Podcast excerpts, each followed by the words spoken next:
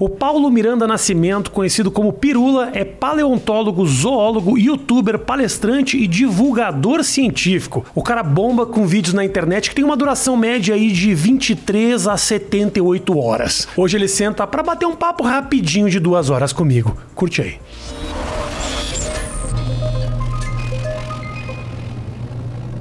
Mete o fone aí, o que fone. esse é que a gente consegue se ouvir melhor. Ah, eu, Grande, eu, eu, consegue me ouvir de, de qualquer Eu jeito. te ouço em aqui. tudo que é lugar, Piro. Falando sobre os mais diferentes assuntos. É, é, continuo com essa versatilidade, né? Faço questão de destacar esse momento único em que antes de gravar, eh, o Pirula me admitiu que ele viu Deus. Aqui- É, eu, eu não O vi. que atenta mas, contra o seu trabalho, porém uma confissão extremamente importante. Na verdade, não ouvi, mas, mas quase que, que torci para que ele exista. Pra, que pra, pra- ele te encontre. Não, é, falou assim: ó, encerra que, que chega, O né? que, que aconteceu, Pirula? Me conta. Ah, faz umas, umas três semanas já, né? Eu tô, o tempo passa diferente, né? Na pandemia. Faz umas três semanas que eu tive a pior dor que eu já tive na minha vida. É, é, é uma coisa interessante, né? O Cauê passou por isso faz pouco tempo, né? Alguma Era a coisa mesma coisa, assim. né? O Cauê eu acho que é uma coisa um pouco diferente, não lembro agora, mas eu, é, enfim, fui correndo pro pronto-socorro e é, me receitaram, falaram assim, ó, tem tudo jeito de dor de gastrite, né? Só que, enfim, eu já tinha feito exame de gastrite há uns dois anos atrás, tinha dado alguma coisa mais ou menos leve, falaram, ó, você maneira aí em algumas coisas, toma esse remedinho, tá bom. Aí um mês depois passou tudo, não fiz mais nada. Só que aí foi uma coisa terrível, assim. Eu não conseguia me mexer. Minha, minha mulher falou assim: vamos no hospital. Eu falei, como? Ela falou assim: não, levanta daí. Ah. Eu não consigo, sabe? Eu não conseguia levantar. Travado, Na verdade, é? essas respostas que eu estou falando pra você eram mentais. Porque eu não conseguia falar com Você não ela. conseguia falar. Ela chegou pra mim e falou assim: vamos no do pronto-socorro. E eu assim, eu não vou conseguir. Mas na verdade o que estava saindo da minha boca era. Sabe, foi uma coisa assustadora. E, E aí, o que que era? então, aí depois eu fiz os exames, é gastrite nervosa mesmo, né? Não é a gastrite é, que é com a Helicobacter, né? Aquela bactéria Não. que gera gastrite, não. É é é estresse. E, e, uma duo, e uma duodenite também, né? O duodeno também. Eu, eu tirei a vesícula faz uns três anos, aí... eu- O senhor, né? É, é um senhorzinho. Um senhor. a- a a- o meu fígado... Olha É. o papo de hipocondríaco. Exato. Começou É. muito jovem esse papo aqui. Não, o meu fígado ele É. foi sovado, né, por uma vida não muito regrada. Então De muito álcool, seria isso? É, de tudo, né? Eu nunca me preocupei muito de, né, tipo aquela coisa assim, não, isso daí você não deveria comer. Como assim não. Como deveria assim? comer? Como assim? Como assim não deveria comer? Assim, olha, você deveria beber menos. Olha, enquanto eu estiver em pé, é porque eu não bebi o suficiente, então tá bom. Né? Tanto é que eu sou bom nisso. Ah. Né? Eu bebo até eu perceber que eu vou cair. Quando eu vou cair, eu paro de beber. Dizem que o que mais se estraga é aquele que demora pra cair. Esse é o Exato. problema. Que aí o fígado vai. Exato. Né? Foi, o, que- foi o que o Drauzio me disse. Foi o que o Né? Drauzio É, disse? exato. Ah, Aí eu cheguei Se o falei Drauzio assim, falou, ok. então tá falado. Aí foi o que eu falei. Eu cheguei e falei assim: é, ok, eu deveria maneirar. Agora eu não tô bebendo mais. Você fala que a tua gastrite nervosa, você é um cara ansioso, assim? Porque Eu- Você foi- parece, pra mim, você passa um cara equilibrado, um cara que não se estressa por nada. É, Um equívoco da minha bom- é, bom- bons tempos. Minha leitura é equivocada. É, a verdade é que eu fui passando nos últimos anos Ah. por um processo de eh, ruína cerebral Ah. e emocional e tal, no sentido de que eu fui ficando cada vez mais eh, estressado e tal. Porque assim, por um tempo muito curto da minha vida eu bati cartão, né? Ah, a- pesquisa científica você faz no- no- da- quando está disponível as coisas, né? E como eu não lidava com bicho vivo, por exemplo, né? mexia com bicho morto há milhões de anos, né? Os meus amigos que trabalhavam em laboratório, que tinha biotério e tal, tinha que bater cartão porque você tem o horário, o bicho come no certo horário, tem toda aquela questão, pá. Eu não, meus bichos estavam mortos lá, não sei quanto tempo, eu não precisava de horário, né? Então a minha vida sempre foi assim, tipo, às vezes que eu fui regrado de horário é porque eu queria. Não era tanto Você porque tomou eu- vergonha. É isso, não era tanto porque o horário exigia. Às vezes, óbvio, né? Tipo, tem uma reunião, tem alguma coisa de equipe e tal. Viagem de campo, né? Viagem de campo você tem que acordar memorário, Sim. mas nada muito assim. Mas ainda assim, você tinha um começo, meio e fim que não era infinito, né? era aquele começo, meio e fim que depois não vinha logo um novo começo. Você tinha como fazer as coisas dentro de uma. De, tinha como respirar. E isso que a gente já reclamava de uma série de coisas. Pós-graduação você tem a questão também dos prazos e tal, não sei o quê. O YouTube, ele é um moedor de carne. É. O YouTube é verdade. E, e, e, as pessoas subestimam o quão estressante e o quão desgastante pode ser o trabalho na internet. É, que e... você vê de longe e fala, ah, o cara grava de casa. Porra, mas é um vídeo de 40 minutos que tem todo o envolvimento de pesquisa e quando as coisas dão errado, você precisa ir lá e se justificar ou você precisa atualizar. É, o teu negócio ali ele é desgastante, e, cara. E eu fico numa situação muito complicada com relação a, a, a, a isso, porque o que acontece? O que, que, que eu começo a ficar nervoso? O YouTube fala, você precisa postar vídeo com uma certa frequência. Para algumas pessoas é todo dia, para algumas pessoas eu sei que eu já, eu já percebi que se eu postar todo dia meu público não gosta muito, né? Eu só tenho, fiz esse teste uma vez e, e não aguento. Mesmo que meu público gostasse, vai querer um vídeo todo dia, eu vou falar. Então azar de vocês que não vai ter.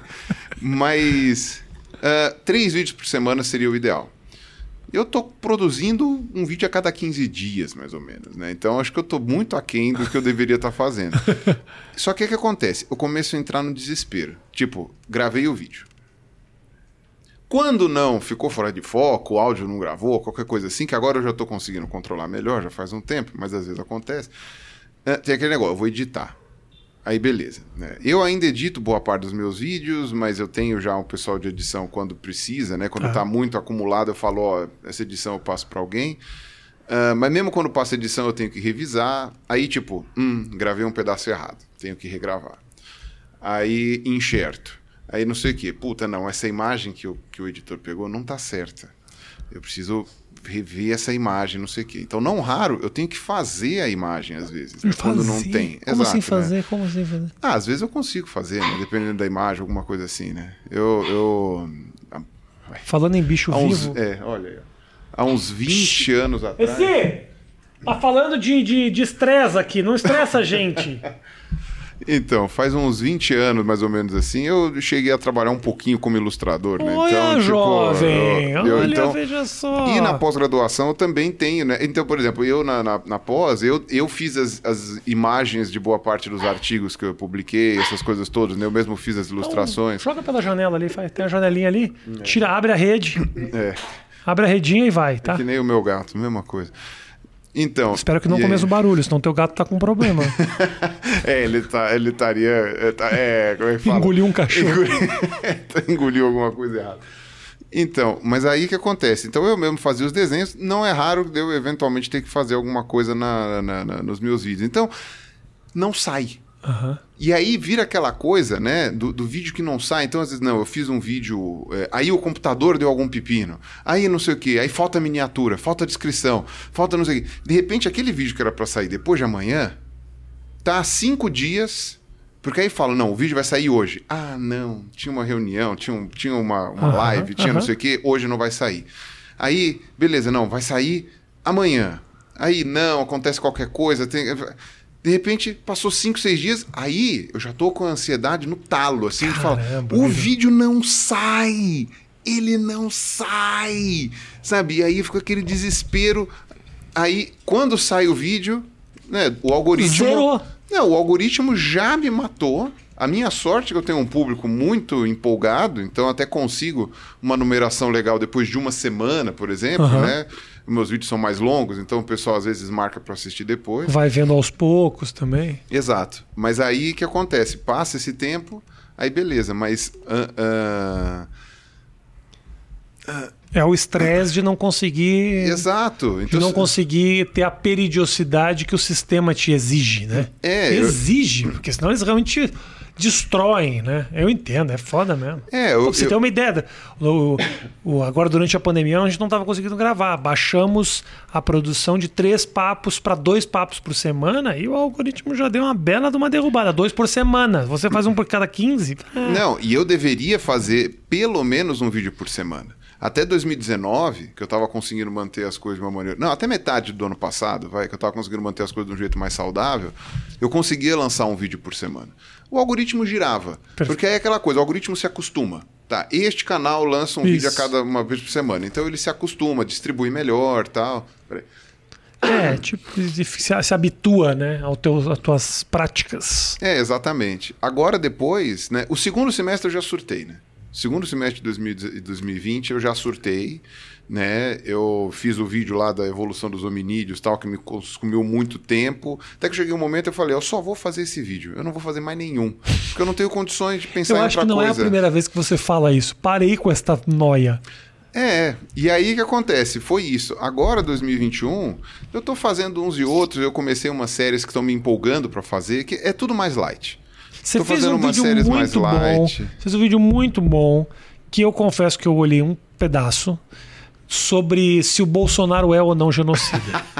é, é, então, é, é Gostei tinha, muito porque prometido. é um tema que estava bombando e tem ali um conhecimento científico por trás daquilo, uma análise de outros ditadores ou de outros genocidas da história e líderes. Eu achei muito legal. É, porque o. o bom, então, né, eu, eu tinha prometido em 2021 não ficar me fiando em temas polêmicos, mas esse tema. Às vezes o pessoal vem com uns argumentos que dá raiva.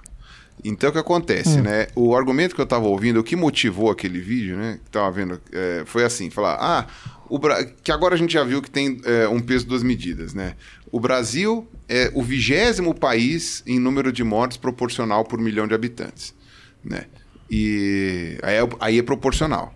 Mas é o país que mais vacina no mundo, mas aí é em números absolutos, números absolutos né? Então, quer dizer, sempre aquela coisa assim. Os né? números eles podem servir para qualquer discurso, basta você achar o contexto correto, né? Exato. Aí que acontece? Um, eu falei, quer saber? Eu vou dar uma olhada. Por que, que a gente está em vigésimo? Porque a gente chegou a estar, acho que em quinto, né? Uhum. Mas sempre tem os Estados Unidos, né? Tinha esses países que estavam numa situação pior. Mas eu falei, quer saber? Eu vou dar uma olhada nos 20 países que estão piores e ver o que estava acontecendo.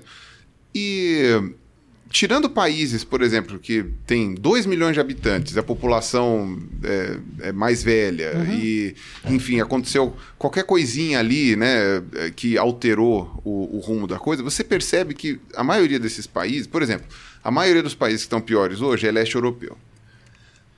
Aí eu achei. Velho pra caralho. Eu achei reportagens sobre o leste europeu que aconteceu. O leste europeu praticamente pulou a primeira onda porque eles agiram muito rápido e eles mandaram muito bem na primeira onda. Então começou a morrer gente na Itália. Fecha tudo. Os caras fecharam tudo, sabe? Tipo, da República Tcheca até a Polônia, descendo até a Albânia. Tipo, os caras fecharam tudo. O que acontece? Na época do verão, os caras abriram para o turismo, porque é basicamente disso que esses países vivem, uhum. né? Croácia, República Tcheca, uh, uh, Hungria, todos esses países aí vivem disso. O que acontece? E de pornô, depois... de pornografia.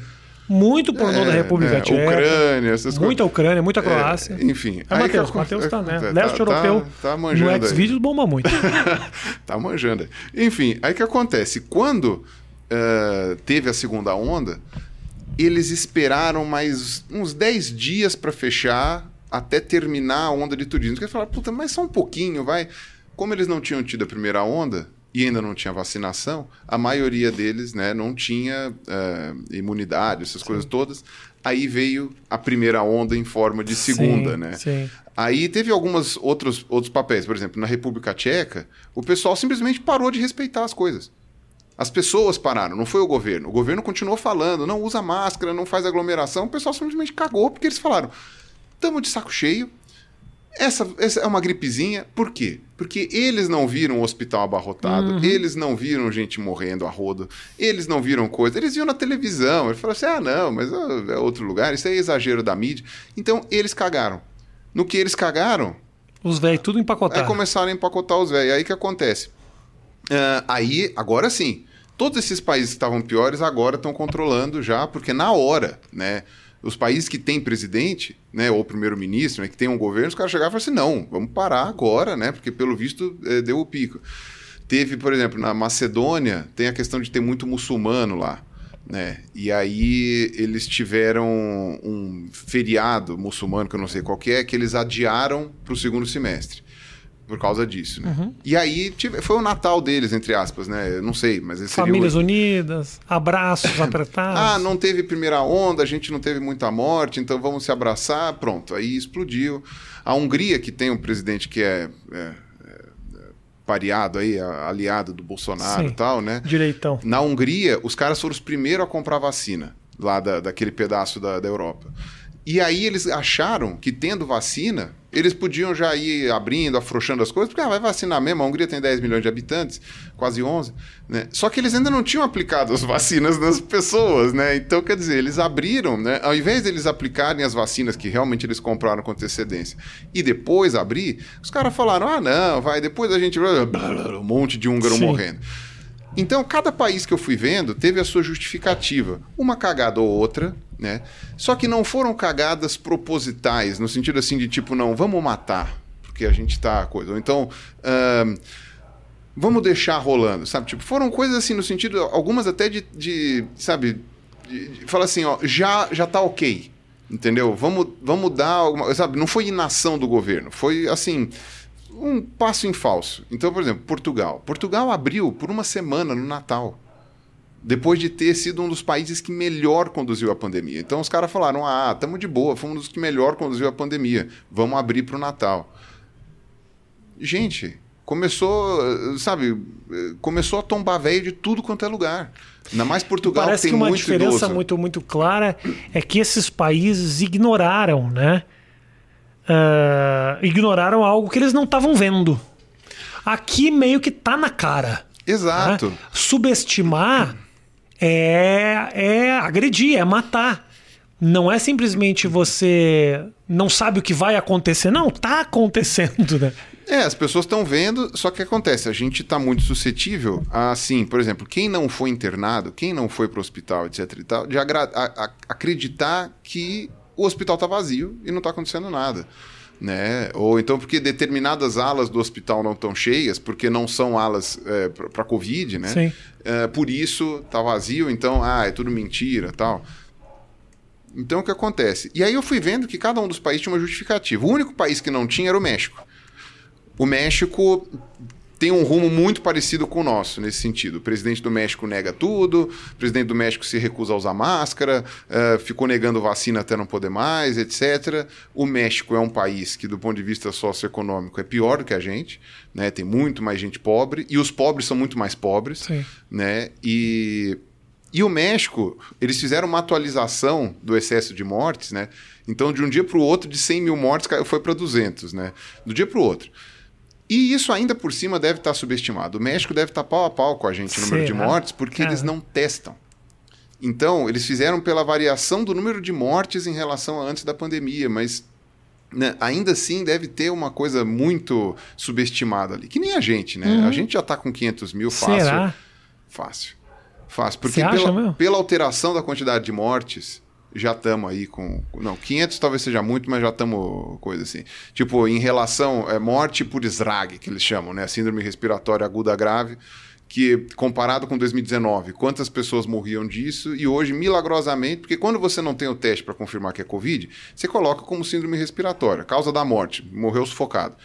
Né? E Sim. quando isso acontece, então não pode morrer como dizendo que foi Covid. Só que aí depois, num ano depois, você consegue medir a diferença de um para o outro. Sim. Você não pode colocar na estatística com toda certeza, apesar de que o México colocou. Mas tem ali uma variação, né? A nossa variação tá na casa, tipo, mais de 50 mil, uma coisa assim. Então, é, é muita gente que está morrendo. E isso na tua teoria, eu não vi até o final do vídeo, mas na tua teoria enquadra o Bolsonaro como um genocida? É, é Sim. Aí entra para a questão. Sim, para mim eu falei que é completamente tá. plausível chamar ele de genocida. Uh, teve um amigo meu, né, o Tássio Denker, que tinha feito um, um, vídeo antes falando do ponto de vista de, jurídico, né? Em que ele disse que, pelo menos no Tribunal de Haia, né, que é o Tribunal Internacional, que o pessoal falou que o Bolsonaro poderia ser, ser julgado e tal, pelo menos pelo Tribunal de Haia, o, ele não poderia ser enquadrado no genocídio, porque não era uma morte específica de um grupo só. Tá. Né? Talvez o que ele fez com os indígenas, né, no sentido de afrouxar as regras, tal, não sei o quê. Só que também não foi uma coisa, sabe? Não, não mandou os indígenas para um campo de concentração, Uhum. ele não mandou massacrar, ele simplesmente afrouxou e tipo quem quer matar índio mata, Sim, sim. né? Mas Sim. ele não, não fez isso daí. Então foi diferente, por exemplo, de colocar judeu no campo de concentração, tal. Então, o crime de genocídio teria que estar vinculado a uma a, a morte de um grupo específico. Mas o crime de extermínio não. O crime de extermínio poderia ser um crime, Então, sabe? não um genocida, um exterminador. Isso, hasta la vista, baby. né? e aí o que acontece? O, o, o, o- é- Exterminou o futuro de muita gente. de muita gente, né? E aí o que acontece? O Tássio tinha falado então que do ponto de vista jurídico, talvez ele não pudesse ser enquadrado com esse termo. Porém, nem tudo é jurídico, né? Então, quer dizer, eu posso chamar uma pessoa de, sei lá, quer dizer, vai ter sempre problemas jurídicos, né? Se eu chamo, se eu chamo você de ladrão, né? Você, vai, você pode até entrar na justiça e falar, não, eu não sou ladrão. Se eu não provar que você roubou alguma coisa, Sim. né? Mas, eu- mas assim, Calúnia, difamação. Exato, mas, mas no, no dia a dia, você chega e fala assim, puta, o cara é mó ladrão, cara, sabe? O cara fica roubando no jogo. Tipo, a gente tem termos ah, coloquiais pra coisa, né? E ainda que o pessoal diga que chamar de genocida é passível de processo, né? Eu, é, a gente tem essa maleabilidade de chamar de genocida. A partir do momento, e isso foi o que a USP fez, né? não só a USP, né? o levantamento da USP com outras instituições, fizeram o levantamento das atitudes do Bolsonaro desde o começo da pandemia até o final. Né? Salvo um comecinho ali, em que o Mandetta ainda estava tentando cumprir uma coisa ou outra, né? depois, depois que o Bolsonaro voltou da viagem do Trump, né? da, da- da- da- como é que se fala? Da- do aerocorona lá, né? Sim. do avião que todo mundo pegou, Sim. menos ele, né? milagre. Enfim, depois do... Fez teste sobre o codinome Cezinha do relógio. E, e não queria liberar o teste de jeito nenhum, né? E tem trouxa que acredita, mas tá bom. É que acontece. ah, de- Aí depois, milagrosamente, ele fala: Não, realmente, eu me contaminei, veja só. Aí apareceu um teste, né? É, e aí o que acontece? Quando terminou, é, depois que ele voltou do Aerocorona, aí todas as atitudes do Bolsonaro passaram a ser de negação da doença, de mudança de postura e tal, não sei o quê, e fazer tudo que era o contrário. Aí quando os governadores passaram a tentar fazer alguma coisa, e veja, isso é uma coisa que todo mundo fala, ah, tá passando pano pro governador, pros governadores. Ninguém é santo nessa história. Não adianta falar que o pessoal é santo. Quais são os objetivos dos governadores? Ah, é pensar em eleição, tal, não sei o quê. Não era mentira nenhuma de que o Witzel, o Dória, esses governadores todos queriam candidatar a prefeitura, a, Mas eu acho que faz tal, parte quê. do processo político.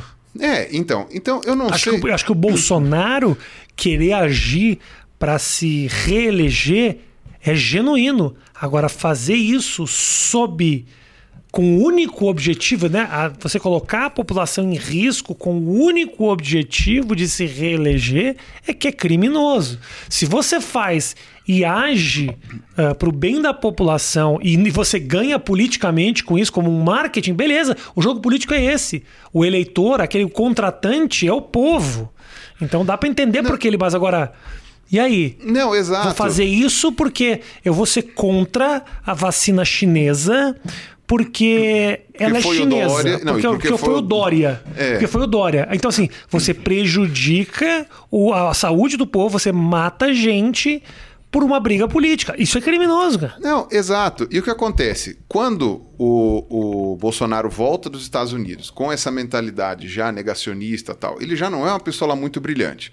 Ele já não é uma pessoa lá muito bem instruída, né? E, e também não é uma pessoa muito bem aconselhada, né? Porque ele tem aqueles filhos dele, que é tudo Olavete, É. que ficam orbitando ao redor dele, fazem... É, é uma máfia, né? É a fami... fa- é- é família na- naquele sentido é, de Dom Corleone, né? E aí o que acontece? O, o único não, mas quem estava tentando ter alguma voz de bom senso lá, como por exemplo na época foi o Mandetta, eh, se ferrou, não tinha como fazer, tanto é que depois eh, rompeu. Aí ele chamou o Taishi, o Taishi também não aguentou muito tempo, ele falou, não, só de ter aceitado ser ministro, ele já jogou uma parte da carreira dele no, li- no lixo. Sim. Mas pelo menos ele saiu a tempo de falar, não, saí porque era, in- era ingovernável. Eu falei, tá bom, né? Por isso que eu tô falando, vamos ver até quanto tempo du- dura agora esse ministro aí, né? Enfim, e aí, quando uh, isso aconteceu, os governadores tomando as rédeas do que deveria ser feito, né, independente de qual seja o motivo, que nem você falou, mas nesse caso foi em prol da população, ajudou de alguma maneira, né? Ah, mas desviaram o dinheiro, ah, mas não sei o que. Sim, o Itzel fez uma, fez uma picaretagem, né? Ele pegou o negócio lá dos respiradores, superfaturou e tal. Quer dizer, o pessoal também não tem mãe. Uhum. Mas. Uh, uh, pelo menos arrumou lá os respiradores, fez o negócio lá, tal, tava tentando. Tanto é que o Witzel, sei lá, vai ser preso, não me interessa o que vai acontecer Sim. com ele.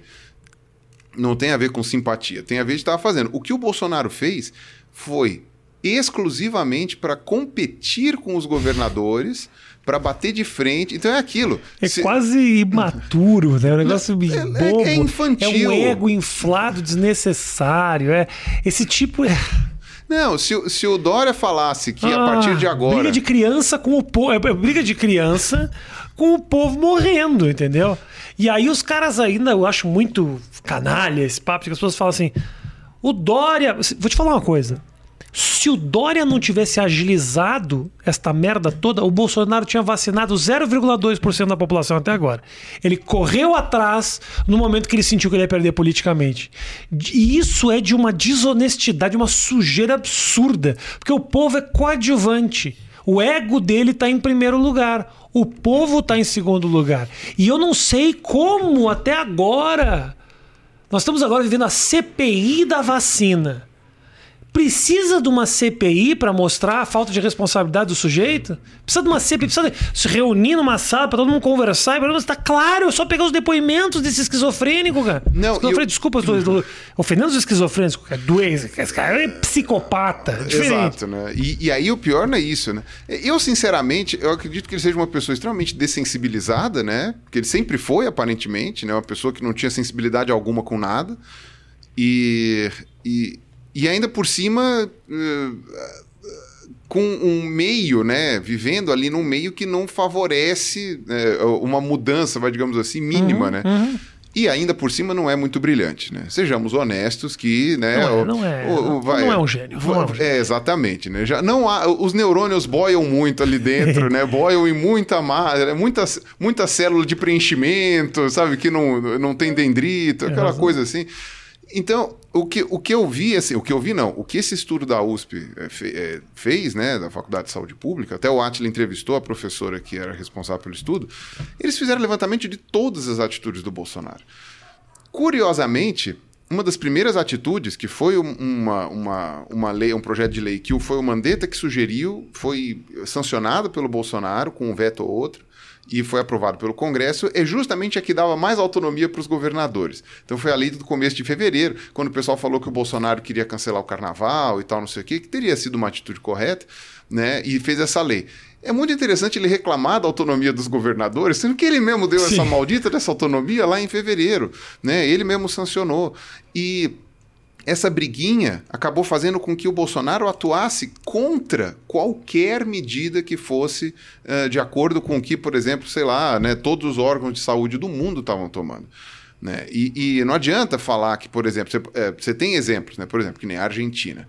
A Argentina fez um lockdown, né? fez, trancou todo mundo em casa. Ninguém ficou doente.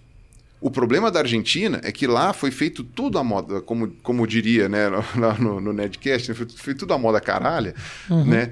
E quando teve a abertura de novo, ela foi feita tudo de qualquer jeito. Você não teve um apoio econômico para a população, ou se teve, foi totalmente mal feito, etc. Então, depois, mesma coisa do leste europeu. Explodiu, Explodiu em casos caso, porque né? o pessoal é. não tinha feito direito. Mas os países que fizeram lockdown com suporte, com tudo bonitinho, não abriu de tudo de uma vez só, fez aquela coisa assim, esses países passaram, tiveram ondas, picos de onda muito menores, muito mais reduzidos. Né? Então, a Argentina, eh, o pessoal fala, tá vendo? O lockdown na Argentina não funcionou. Lógico que funcionou. Enquanto estava em lockdown, ninguém morreu. Sim. Você via lá a curva durante o lockdown da Argentina e até um pouco depois, né? Porque demora, né? Tipo, você sai do lockdown, aí as pessoas vão ficar doentes e vai passar, você vai, vão começar a morrer só depois.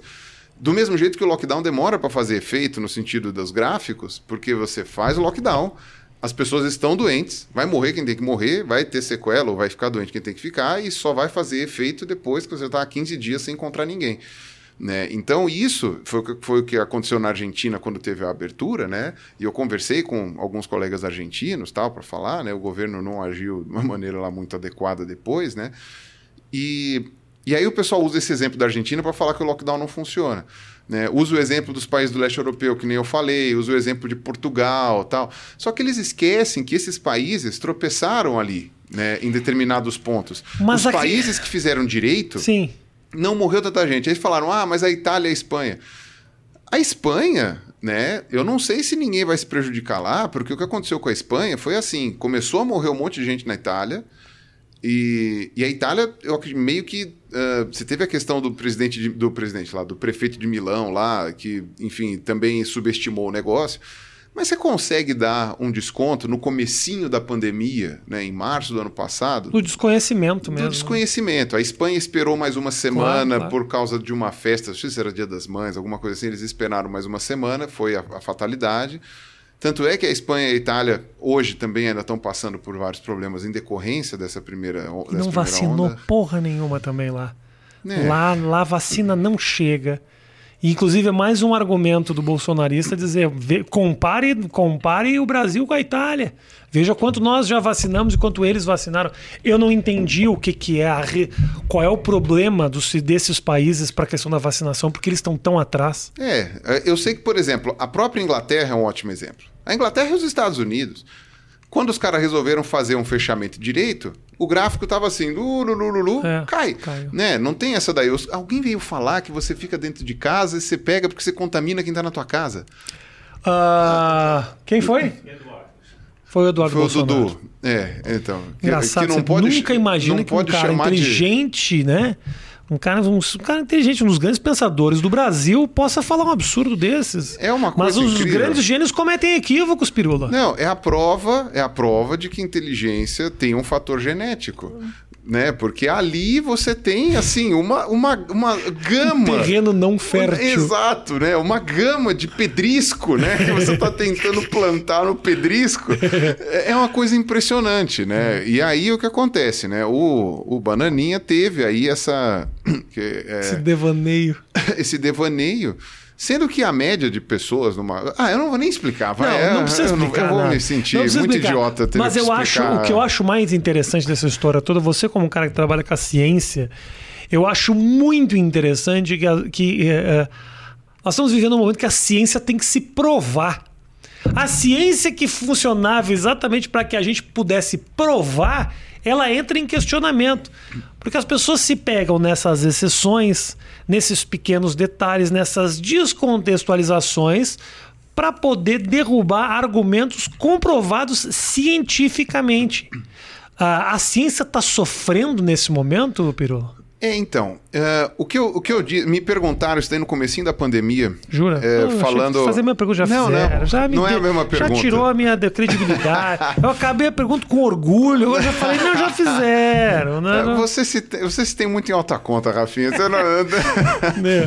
Eu apenas engano bem. É, eu também. Qualquer um que senta aqui, eu pareço um gênio. Na verdade, eu sou básico. É, eu também, sou a mesma coisa. O pessoal chega e fala: Nossa, o cara é um doutor pela USP. Então, eu não sou nada, eu sou, sou um zero à esquerda. Mas o que acontece? Quando eu vi essa. Ah. É, quando me perguntaram isso daí sobre a ciência estar tá sendo atacada, e perguntaram para mim, na verdade não é a mesma pergunta perguntaram para mim se uh, a ciência ia sair mais fortalecida da pandemia. Acho, né? que, pergu... isso, acho que essa isso, pergunta é melhor que a minha. É, isso em março. Acho que essa pergunta é melhor que a minha. Você me humilhou ainda mais. Março ou abril do ano passado, ah. me perguntaram isso. E eu cheguei e falei assim: porra nenhuma. As pessoas ouvem e acreditam no que elas querem ouvir, no que elas querem acreditar elas estão um pouco se fudendo se, a, se é a ciência que falou, se é o, o a religião que falou. Se é o cara é o, venda, o é papadeiro se é o tio do é. Zap, ninguém está preocupado com isso. As pessoas querem acreditar, na, as pessoas vão acreditar naquilo que elas querem acreditar. Óbvio, não é uma guerra perdida. Você consegue uhum. convencer as pessoas, desde que elas deem uma brecha. Ou desde que elas, enfim, é, passem a ter um interesse, alguma coisa assim. Então não é para desistir, não vamos convencer ninguém. Mas assim, a gente tem que ter isso em conta. Então acontece, a ciência provavelmente vai passar por um período de maior credibilidade em algum momento dessa pandemia. Acredito que esse período vai começar a chegar agora com a questão da vacina. Uh, mas isso não vai durar. Terminou a pandemia, vai continuar do mesmo jeito que sempre foi, não vai melhorar muito. Uhum. E é uma coisa que, inclusive, isso daí tem vários estudos comprovando isso tal. E nem precisaria dos estudos, no, no, próprio dia a dia a gente percebe, mas é bom ter estudo porque poderia ser uma evidência anedótica que não é o caso, né? Eu já fiz até, um vídeo bem antigo, né? Chama A Diferença entre Forma e Conteúdo. Né? Uh, eu sempre dou de exemplo um episódio dos Simpsons, que acho que é, sei lá, uma das primeiras temporadas, que é assim: a, a, a Lisa quer provar que o Bart é burro. Né? E ia ter uma feira de ciências na escola, e ela, a linha de pesquisa dela que ela ia simular, né, hum. era que provar que o irmão dele era, dela era mais burro que um hamster. então ela pegou um hamster e ela treinou esse hamster para uma série de coisas. Então, por exemplo, ela ensinou o hamster, né, que se ele encostasse no botãozinho X, ele tomava um choque. E o hamster ia lá, nunca mais encostava no botãozinho. Aí ela fazia o mesmo experimento com o Bart, o Bart encostava ali, né? e ia fazendo isso, né? E, e, enfim, ela fazia uns 5, 6 experimentos mostrando uhum. que o Bart era mais burro que um hamster. Aí ela escreve, compila, só que o Bart, ele tem acesso a essa leitura antes dela apresentar. E aí ele fala, pô, ela tá me chamando de burro. Ah, então eu vou ver o que eu faço. O que, que acontece? No dia da Feira de Ciências, ele submete um projeto. É, hamsters podem andar de avião? E o que, que ele faz? Ele veste um hamster com uma roupinha de aviador, coloca num aviãozinho miniatura, tal, ah. não sei o quê, e as pessoas acham ultra fofo. Então, antes dos avaliadores chegarem no projeto da Lisa, eles dão o primeiro prêmio pro Bart e falam assim: é muito fofinho, isso é uma coisa muito fofa. Ai, meu Deus, ai, que bonitinho, toma. Né? E, e aí ele ganha, né? E ainda chega pra Lisa e fala: quem que é o burro? Né? Tá. É, isso... Essa é uma metáfora do. E para mim é uma metáfora, tipo forma versus conteúdo. Já que as pessoas vão acreditar no que elas querem acreditar, aquele que apresenta isso de uma maneira mais bonita, ou mais. Não precisa nem ser bonita no sentido estético, mas de uma maneira mais, mais eficiente. Exato. Então, aquela coisa né, que a gente vê da forma que a mensagem é passada, ela, ela, é muito mais importante do que o conteúdo. Então, é por isso que vários eh, formadores de opinião do YouTube tiveram sucesso uh, sendo agressivos, por exemplo. A agressividade, ela engaja mais do, que, do que o inflama, paz e amor, ela entendeu? Inflama, né? Uh, às vezes você fica revoltado com coisas que você estava cagando. Até cinco minutos atrás você viu o vídeo e você fala, é verdade, puta que pariu. E, tipo, você está sendo manipulado, né? Manipulado porque essa pessoa, conscientemente ou não, porque também não são pessoas lá muito brilhantes, né? Conscientemente ou não, elas pegaram no nervo, que uhum. é a uhum. maneira como o cérebro processa de que você consegue se engajar. Então, uh, o que as redes sociais conseguiram fazer, né? Porque a mídia sempre fez isso. Uhum. Né? Você trabalhou com mídia um tempo, não, tal, você sabe que a mídia sempre fez isso. Só que hoje, por que, as pessoas, na verdade, não as, as, pessoas que têm um mínimo de noção do que está acontecendo, estão com saudade da época que a, a, a, os grandes veículos de imprensa tomavam uma conta um pouco maior? É porque havia uma mínima curadoria ali. Não, a mínima. Mínimo, senso, mínimo senso de responsabilidade, por mais irresponsável que fosse. Exato. Agora é. realmente é o mínimo caos. medo que fosse jurídico, que fosse qualquer coisa. Agora é o caos, porque qualquer um fala isso. Então você pega, né? Bom, o Porta dos Fundos tinha aquele exemplo lá do debate, né? Mas não precisa nem isso. Na época do, do Zika vírus. Na época do Zika, estavam os pesquisadores tentando mostrar como que as pessoas podiam evitar e o que podia fazer e tal, não sei o quê, e conversando com a, a população. E a população estava em negação com relação à, à, vacina, com relação ao vírus, tal, não sei o quê, porque, e sei lá, e um dos vídeos que mais estavam circulando era de um cara aleatório, sem camisa, dentro de um carro, com um boné assim, falando: não, porque isso daí é tudo para os governos, porque isso daí não sei o que, isso que lá. E o pior é que quando você põe no YouTube, você tem uma mínima noção do alcance daquilo. Uhum. Quando você coloca no Facebook, ele conta mal ou menos, mas você consegue ver. Você põe no WhatsApp. Ah, perdeu-se caiu num buraco né, negro. Exatamente. Né? O WhatsApp é uma deep web por definição do que e é uma é deep web. E é de muito fácil compartilhamento, né? No WhatsApp é tipo, mandei para minha turma toda de pessoas muito próximas a mim que dão alguma credibilidade para as coisas que eu envio, afinal de contas, estão na minha lista de contatos, entendeu? Então assim, é um contato mais próximo e mais manipulador, assim. Não, e aquilo que acontece, há um tempo atrás, quando a internet estava começando, né, uh, eram os os mais velhos falando, toma cuidado com a internet, que é coisa do demônio. Hoje é o contrário. E o que acontece? Você confiava nos mais velhos. Então, o, Uhum. o que acontece hoje é que é uma roda viva, porque você fala, meu pai não ia mentir pra mim. Sim. Só que pera lá, não foi o seu pai que escreveu isso. Não. Não foi o seu pai. Né? Tá escrito encaminhado em cima, mas as pessoas às vezes não leem. Né? E, e, e aí aquela coisa, você entra naquele ritmo, né? E no começo. E assim, quando começou o WhatsApp, ah, as pessoas não tinham treinamento algum para aquilo. Né? Era- Foi que nem quando começaram Querido, os automóveis. Eu tô te falando, esse problema tá mais próximo do que você imagina. Minha mulher toma ivermectina de vez em quando. Ivermectina. Esta merda da cirrose. Falei pra ela. Esta falei, bosta, tipo, esta a menos que ela esteja com Quando verme. a gente come, quando começou a, a, a, a pandemia, eu fui a 50 farmácia com ela pra comprar cloroquina. E, e, E não tinha, E- é, e tal. E... e- aí, graças a Deus, aí ela, en- obviamente, hoje entendeu e tal, mas assim, ainda fala, olha, não aconteceu nada comigo, então talvez tenha um sentido. né, É, é, mas até aí eu tomo água e não tive nada com Covid. É esse o problema, e ainda mais. Desculpa te interromper, eu sei que você estava numa num Não, vai lá, raciocínio aí, mas. Mas como essa coisa dessa doença que a gente está vivendo, ela ainda é muito desconhecida, ainda tem muita. Ainda há muita pesquisa sendo feita até para poder resolver ou tentar de alguma maneira minimizar o problema. As vacinas, a gente descobre que deu um problema aqui, deu um problema ali, que aliás, surpreendente o quão pouco problema está dando. Exato. Que né? poderia ter dado, mas assim, poderia ter dado problemas terríveis. É, foi pela emergência mesmo. Então, né? foi, de foi forma tudo emergencial. emergencial, a gente tá, por exemplo, veja a curva dos Estados Unidos que vacinou pra caralho. Eu olho todo dia, porque né, vejo a hora De poder voltar de poder pra lá. voltar né? pra lá, mas eu vejo a curva assim, tipo assim. Hoje as pessoas dos Estados Unidos estão voltando aos eventos de basquete, UFC, não sei o quê. A vida tá voltando ao normal por uma vacina emergencial. Mas como fica com essa nuvem do tipo ninguém sabe direito o que é, as criações elas tomam vida. E, as- e os exemplos descontextualizados, eles viram verdades. Então, assim, porra, como é que não deu certo? A minha tia tomou a cloroquina e ela curou. Então, assim, não custa nada. E aí você começa a descobrir que as pessoas que tomaram esta merda começam a ter infarto, começam a ter derrame, começam a dar uma série de efeitos colaterais. Que to... Nebulização com cloroquina. Matou cinco em Porto Alegre. Você fala, porra, brother. Legal. Ozônio no cu. Não, Ah, e- Isso aí é gostoso. Isso aí, Ah, é? Isso aí, É. isso aí não critica, não. Mas isso pode aí... matar, mas pode matar também. Mas é é, é, mas morre feliz. mas é, é- é aquela coisa, quando você vê. ah, esse é o exemplo, na verdade, que é o mais difícil para o divulgador científico na história. Uhum. Provar para as pessoas que o que aconteceu com ela não é a realidade do mundo todo. Sabe? Então é aquela coisa. é, a- a primeira treta que teve com relação a isso, que foi de grandes proporções, foi, foi quando eu recebi a primeira ameaçinha de morte. É a primeira a gente nunca esquece, Sim. né?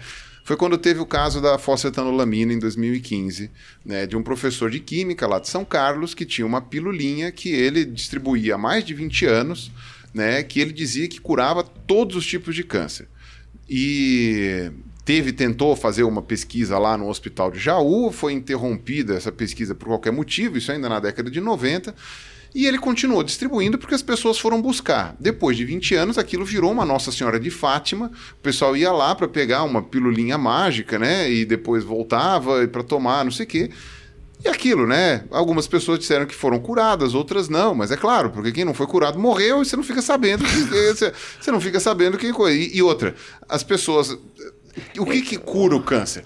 As pessoas às vezes iam, elas nem sabiam se estavam mesmo com câncer. Tipo, era aquela coisa, você não sabia quanto tinha tomado, qual era a proporção.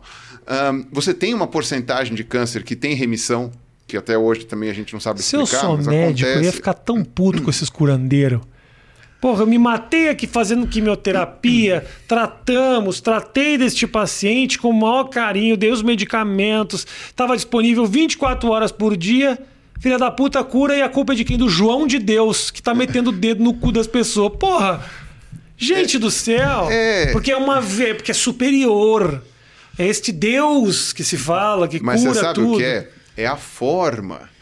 Entendeu? Você não ia lá no João de Deus e, faz, e falava lá com ele e ia embora.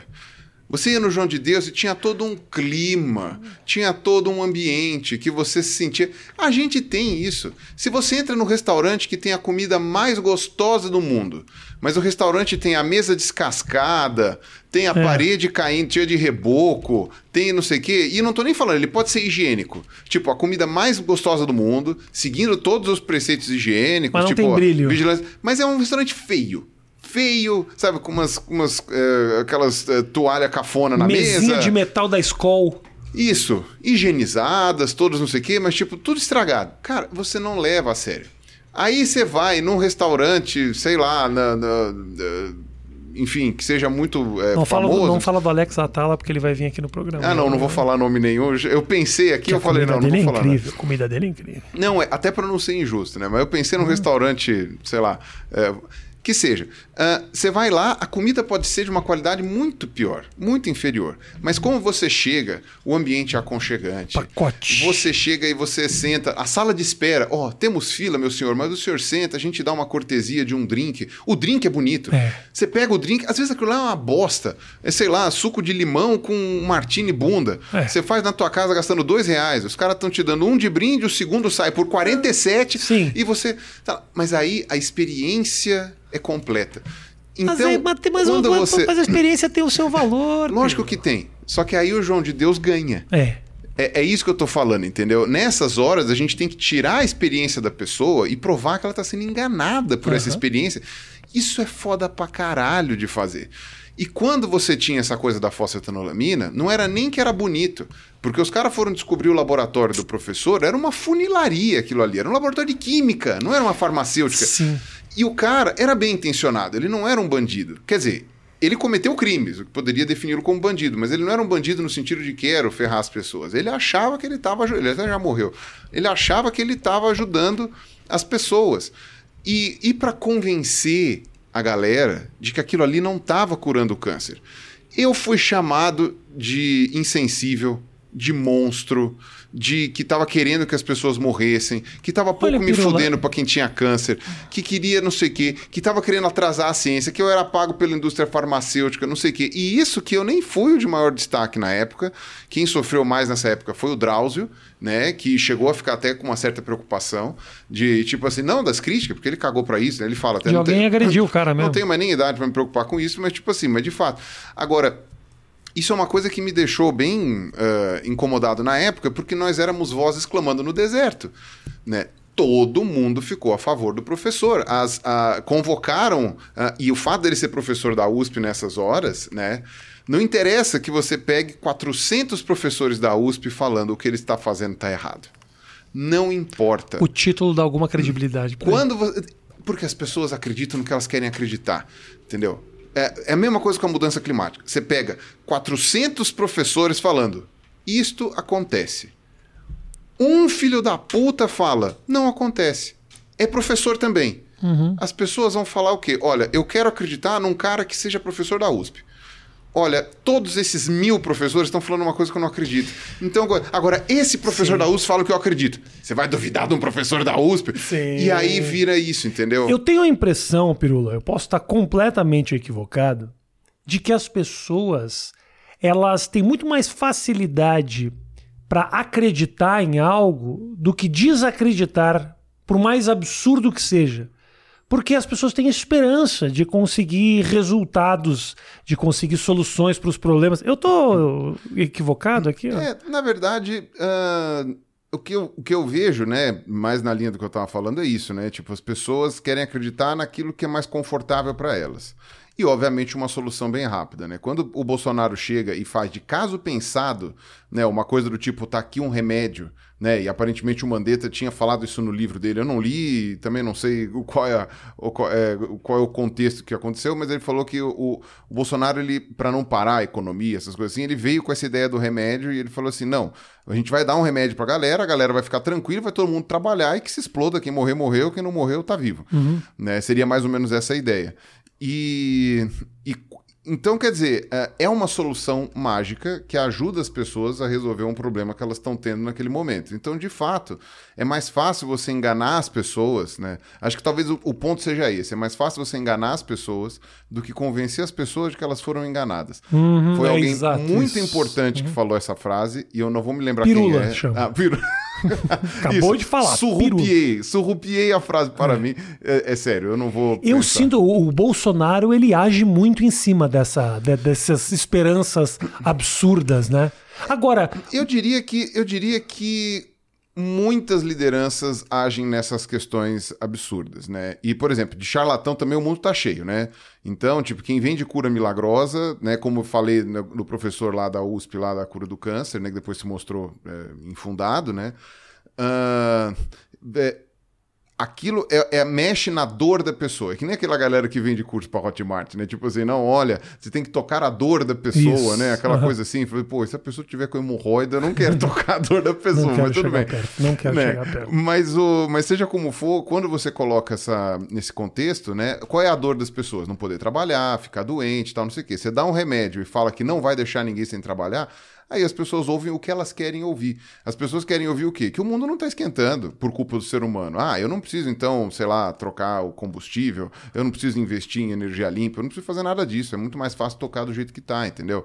Ah, o, o, o, a- o tal do remédio do câncer não funciona. Não, mas eu quero acreditar que funciona, porque eu tô desesperado, né? E aí você mexe também com a questão de saúde, você tem a questão do desespero, né? A pessoa tá com medo, né? Tá com aquela coisa que às vezes já morreu um parente e ela também pegou a doença, então fica aquele desespero e tal, né? E aí, se, se Bolsonaro falar que, sei lá. cenoura na orelha cura, vai estar todo mundo andando com a cenoura na orelha, entendeu? E é, é exatamente. Agora, tem uma, uma. Questionamentos muito grandes a respeito da questão da vacina, né, da vacinação. E. E agora, não sei se você viu a respeito de uma discussão de um possível passaporte da vacina. Você chegou a ver isso? Cheguei e eu queria muito que tivesse o passaporte Você da vacina. concorda? Esse porque- passaporte Não. basicamente faria o seguinte: você poderia pegar avião, viajar internacionalmente, se tivesse sido vacinado devidamente comprovado através de um passaporte. Existe um questionamento por trás disso que mexe um pouco nas liberdades individuais, porque obriga você a passar por um processo que não necessariamente ah, você está disposto, né? Simplesmente para poder ter liberdade de ir e vir, a- acaba inevitavelmente ah, afetando a tua liberdade de se movimentar mas também, assim, impede. Um, nós estamos num, num momento de desespero, né? Que talvez uma solução dessas fosse resolver muito as questões. O que, que você acha? É, eu, na verdade, eu acho que o. o tá aqui tá fazendo um barulhinho. Isso aqui é, teu- um, é um problema, não? Eu acho que é o teu Tá cérebro. fazendo Pelo- nheque, nheque, nheque. Não tem problema pega, nenhum. né? Ah, Nem então tô tá bom. Tá bom. Será que é quem é que não é o cérebro? Quando você pensa muito? É, é, é, é- é tipo alavanca, igual isso É, aqui, né? Faz são os neurônios se conectando. É, não, o, o que eu acho é o seguinte: quando eu falei que eu adoraria que tivesse, é porque eu também preciso viajar, eu tô que nem você. Eu, e eu, e eu- pra mim seria maravilhoso. E eu precisaria disso o mais rápido possível. Só que, também dado a realidade dos outros países, também não sei o quanto que eu conseguiria trabalhar lá fora ou aqui, porque também daria aquele problema, né? No meu caso, não, não ia tentar a vida que nem estava fazendo, eu ia Isso. só fazer um trabalho temporário.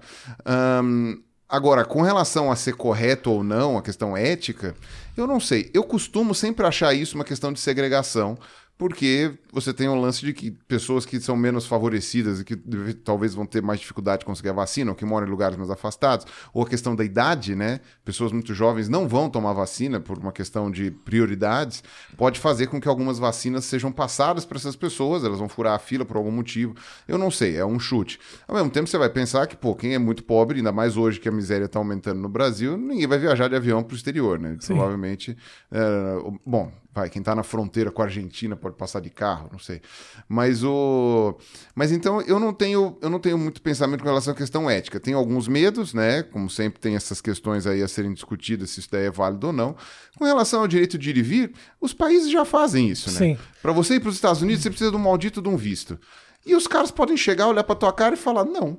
A criança para entrar na escola, a criança para entrar na escola tem que ter a caderneta de E vacinação. sempre precisou. Uhum. Então não é agora que, que é uma coisa nova, né? Agora estão querendo só adicionar isso daí.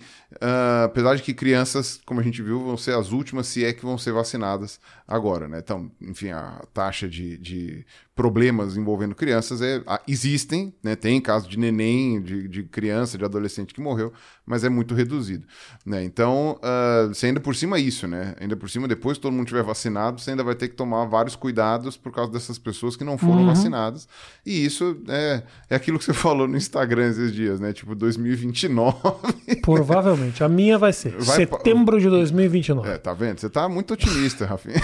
Não, e pior é que saiu um site agora do Dória falando que tem uma previsão toda de vacinação, né?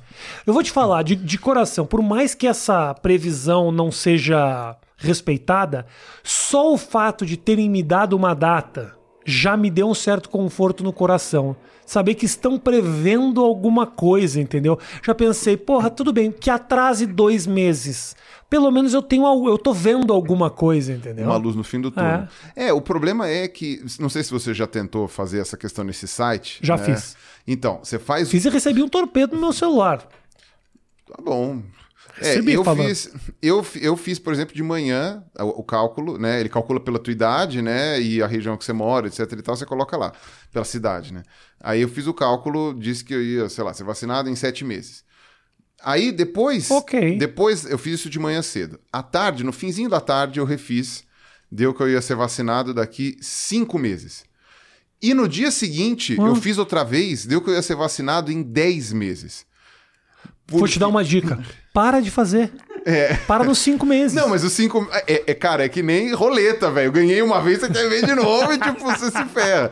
Não, mas a verdade é o seguinte: é que a grande, a grande, a grande questão é que eles devem fazer esse cálculo baseado na quantidade de pessoas que está sendo vacinado. Então deve ter dias que eles vacinam mais pessoas, dias que eles vacinam menos. Tem a questão da quantidade de vacinas. Então, por exemplo, um dia que atrase vacina, pronto, todo mundo 2027. Né? Voltou a vacina, pronto, volta para 2024 Sim. né? Você vai equilibrando aquilo ali. Eu acredito que seja esse o algoritmo que eles funcionam, até porque não poderia ser de outro jeito, né? Não dá pra você precisar. Né? São Paulo tem 40 milhões de pessoas, alguma coisa assim, se bobear tem mais. O estado E- de São Paulo. É, o estado de Aham. São Paulo.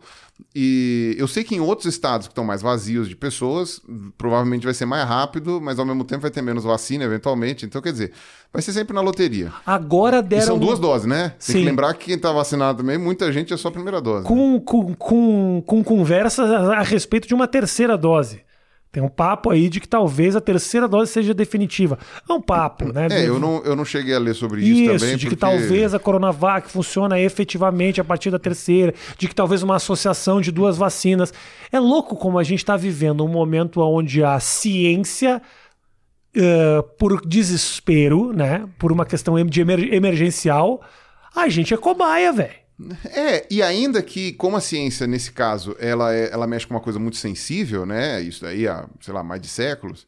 ahn, a gente tem essa preocupação de, ainda que seja uma questão de cobaia, de fazer a coisa mais rápido e mais correta possível. claro. Então, por exemplo, ahn, o pessoal argumenta, por que, que a vacina ficou pronta tão rápido se outras vacinas demoram 10 anos? Porque, na verdade, você tem um grupo que vai aumentando, né? O grupo de controle. Então, você primeiro faz os testes em animais não humanos, faz os testes em vários, em, em culturas e tal, né? In vitro. Depois você passa para humanos. Quando você passa para humanos, você vai fazer o teste em uma pessoa, em 10, em 100, em mil, em, em, em 10 mil, em 100 mil, em 1 milhão. Tal. Você vai, vai aumentando, chega, sei lá, em 10 milhões, uma coisa assim. E aí você vai anotando os resultados, vai vendo quanto dá, quanto não dá, o que, que acontece. Isso é o natural. O problema é que, uma, bom, para começar aqui, você conseguia, você consegue agora, com essa, essa doença que tá pegando todo mundo, né? Que ninguém tem defesas. ah, você consegue fazer essas etapas muito mais rápido, justamente por Porque causa tá vacinando, né? porque tá. Isso, exatamente. Tá rolando. É diferente da, da BCG, por exemplo, que é um controle, é uma Uhum. coisa assim. Mesmo na época não era todo mundo que tinha. Né? Então, eh, quando você vai vendo essa, essa realidade. Outra, você também tem a questão de que for- foram usadas como base né, ah, vacinas para outros coronavírus. Né? Então, quer dizer, você não começou a vacina do zero. Né? Os laboratórios todos precisaram fazer o quê? Precisaram sequenciar o, o, DNA do vírus, né, o, o, material genético do vírus, né, e aqui o Butantan, inclusive, foi meio pioneiro nisso, e ao sequenciar o material genético do vírus, compara, e, e usando como base a vacina para outros coronavírus, o pessoal conseguiu pular umas etapas ali e fazer a coisa mais rápido. Uhum. Mas, de qualquer maneira, você acaba tendo ali uma, uma, uh, um, um, grau de, de, vai, de teste no negócio, mas até uma, mas uma coisa era certeza, quando foram feitas as... Quando foram, é, porque você viu até o pessoal que fez o teste, o grupo controle, né? Sim. Metade tomava o placebo, Isso. metade tomava a vacina, quem tomava o placebo, depois, no final do experimento, era avisado, tal, não sei o quê, mas só que antes não podia saber. Agora, puta sacanagem com os caras do placebo placebo, hein? Porra, vem tomar vacina. Ah, pode ser placebo. O cara fica na esperança de que ele esteja sendo vacinado. Ele não é. está sabendo. Não, por isso ele tem que sai tomar na cuidado. Rua, é. Sai na rua. Não, é melhor até que não tome cuidado. Para você saber como é que é, não é? não, não. A pessoa, tá, todo mundo tem que tomar cuidado para ter certeza que, para ter certeza que mesmo não, os não caras vai... que, que, que a princípio tomaram a vacina no, ah, no meu teste. filho. Ah, meu filho, vai, vai, é vai saber. É o brioco pisca, não, uhum. sinto muito. né? O, o, o, grande problema, na verdade, até porque você pega, você, se você tiver vacinado, tiver realmente é, imunizado, uh, o vírus ele fica nas suas vias aéreas até ele ser morto, eliminado, etc e tal. Nesse período, que dura um dia, sei lá, uma coisa assim, você ainda pode contaminar outras pessoas. Então você tem ali uma janela de, de, de perigo ali, né? que é, é, a mesma coisa que acontece com a gripe, né? Com a gripe é a mesmíssima coisa, né? Às vezes você já pegou a gripe, você está imunizado, você encontrou alguém com gripe é, normal, gripe comum, e depois você vai lá, cumprimenta outra pessoa, Passa. e a outra pessoa pegou a gripe e você, bonzão lá, haha, trouxa. É. Entendeu? Então, a, às vezes acontece isso daí. Mas, mas seja como for, esses testes de vacina, eles são criteriosos. Eles foram feitos da maneira mais rápida possível, porque é tudo emergencial. Né? Agora, no, no, final das contas, conseguiram aí é, sucesso em, em vários vacinas. Sucesso, irmão. Saiu a notícia hoje de que uh, caiu em 90% o número de mortes de idosos em São Paulo por causa da vacinação. Porque os idosos já foram, assim, a, acho ah. que acima dos 70 foi. É que pelo menos uma dose acho que todo mundo ganhou, né? Acima dos 70. Não, né? a, praticamente a, a, turma mais, mais, mais velha foi bem vacinada. Caiu em 90% o número de mortes. Cara, isso que... é a maior comprovação possível de que a coisa tá funcionando. Que era a promessa da vacina, né? A vacina tinha prometido o quê? A gente não promete que você não vai. É, a gente não promete. Não, até caiu parece. 90% o número de idosos, não de idosos vacinados. Sim, então, claro. provavelmente morreram aqueles que não tomaram vacina. Ou seja, talvez a eficiência seja ainda maior que 90%. Para gerar a imunidade de. É. a tão sonhada imunidade de rebanho Exato. que a gente já viu que sem vacina não acontece. Né? Uh, o que acontece? Uh, uh, o que o pessoal falou, o pessoal do Butantan falou é o seguinte: ó, a vacina com eficiência de 51%, tudo que a gente conseguiu fazer nos testes é o número de óbitos zera, uhum. né? O número de internações graves diminui para quase zero também. Agora, não quer dizer que você não possa ser internado, ainda que você não precise ser entubado, que já está excelente, oh, né? Lindo. Você ficar lá só com na, na, na, no leito normal, sem uhum. ter que ir para UTI, sem ter que ser entubado. E uma e, e, e que e você tam, e também não, eles não prometeram que você não vai ter sintomas. Você pode até vir você a pode ficar ter, doente. Né? Exatamente, você fica doente, mas só de você saber que você não vai ter uma internação grave, ou que você não vai ficar, ou que você não vai morrer, já, ou o seu ente querido, ou quem quer que já seja. Já dá um calorzinho no coração. Nossa senhora, vem em mim vacina. Piruletas, uh, como diz a minha mulher, pirulito. Ah, o pirulito vem aí. Muito bem, é. O, primeiro, por que pirula? Ah, um dia eu conto.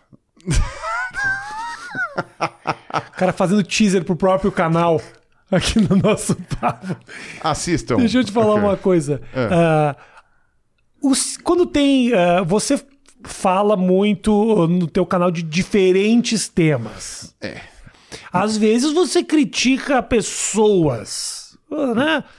Assim, uh, num vídeo ou outro você acaba citando experimentos ou pessoas ou questões você já teve uh, essas pessoas indo até você para dizer: olha, você falou merda aqui.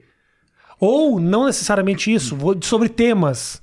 Os cientistas, pessoas assim, uh, com nome nos diferentes temas, que vieram para te confrontar falando: você falou bosta aqui. E quando, o que, quando aconteceu isso? Olha, uh, quando.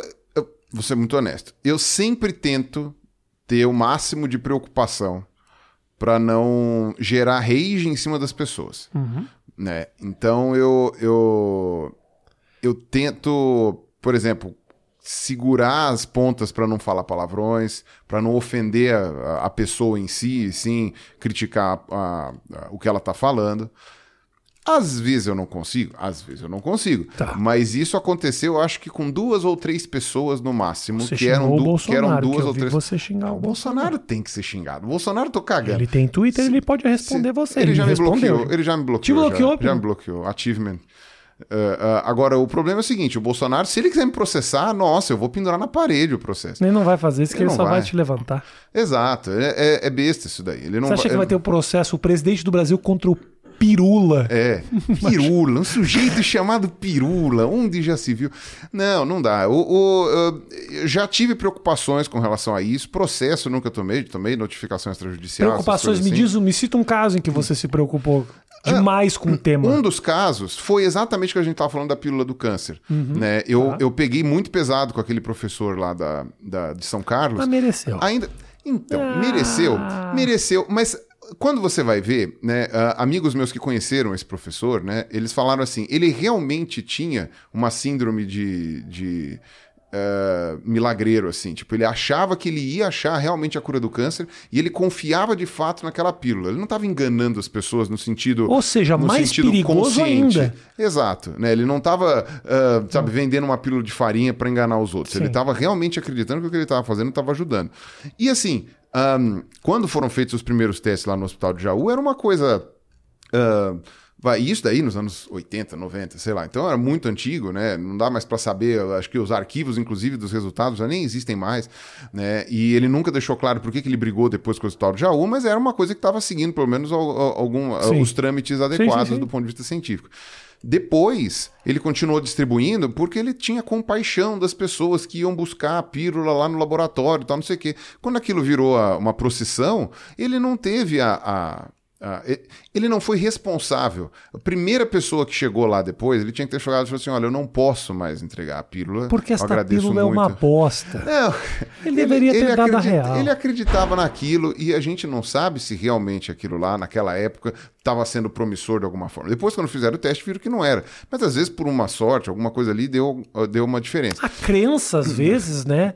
É, é- Sim, sim, o efeito crença, psicológico. O efeito psicológico. Sim, claro. Não, da é mesma conhecido. maneira, para mim, eu posso estar errado, a religião tem esse efeito. Exato, exato. Tem estudos sobre isso. Tem estudos. O, o- até onde eu tinha visto. A última vez que eu vi estudos sobre isso, e faz muito tempo, se a pessoa sabe que tem gente rezando por ela, muito, o índice de melhora aumenta. Jura mesmo? Aumenta. Se a pessoa não sabe, então, por exemplo, se eu tô muito doente e você tá rezando por mim, mas você nem se preocupou em ligar para mim, eu não tô sabendo, então caguei, entendeu? Por Tipo, isso que a frase estou orando por você é uma frase muito divulgada. E, e tem que ser. Tem que Porque ser, porque se você. Isso, se você tá orando em silêncio, você não tá ajudando ninguém. Pelo menos, aparentemente, é o que essa pesquisa que eu tinha visto há muito tempo atrás tinha demonstrado. Aí, obviamente, quem é religioso vai discordar. Eu já não sei aí como tá as novas. Se, se alguém fez mais pesquisa sobre isso. Mas Agora, então, eu sei calma- que as pessoas, de fato, Uhum. as pessoas que têm uma religião ou que conhecem pessoas que estão rezando por ela, tem um índice de melhora razoável.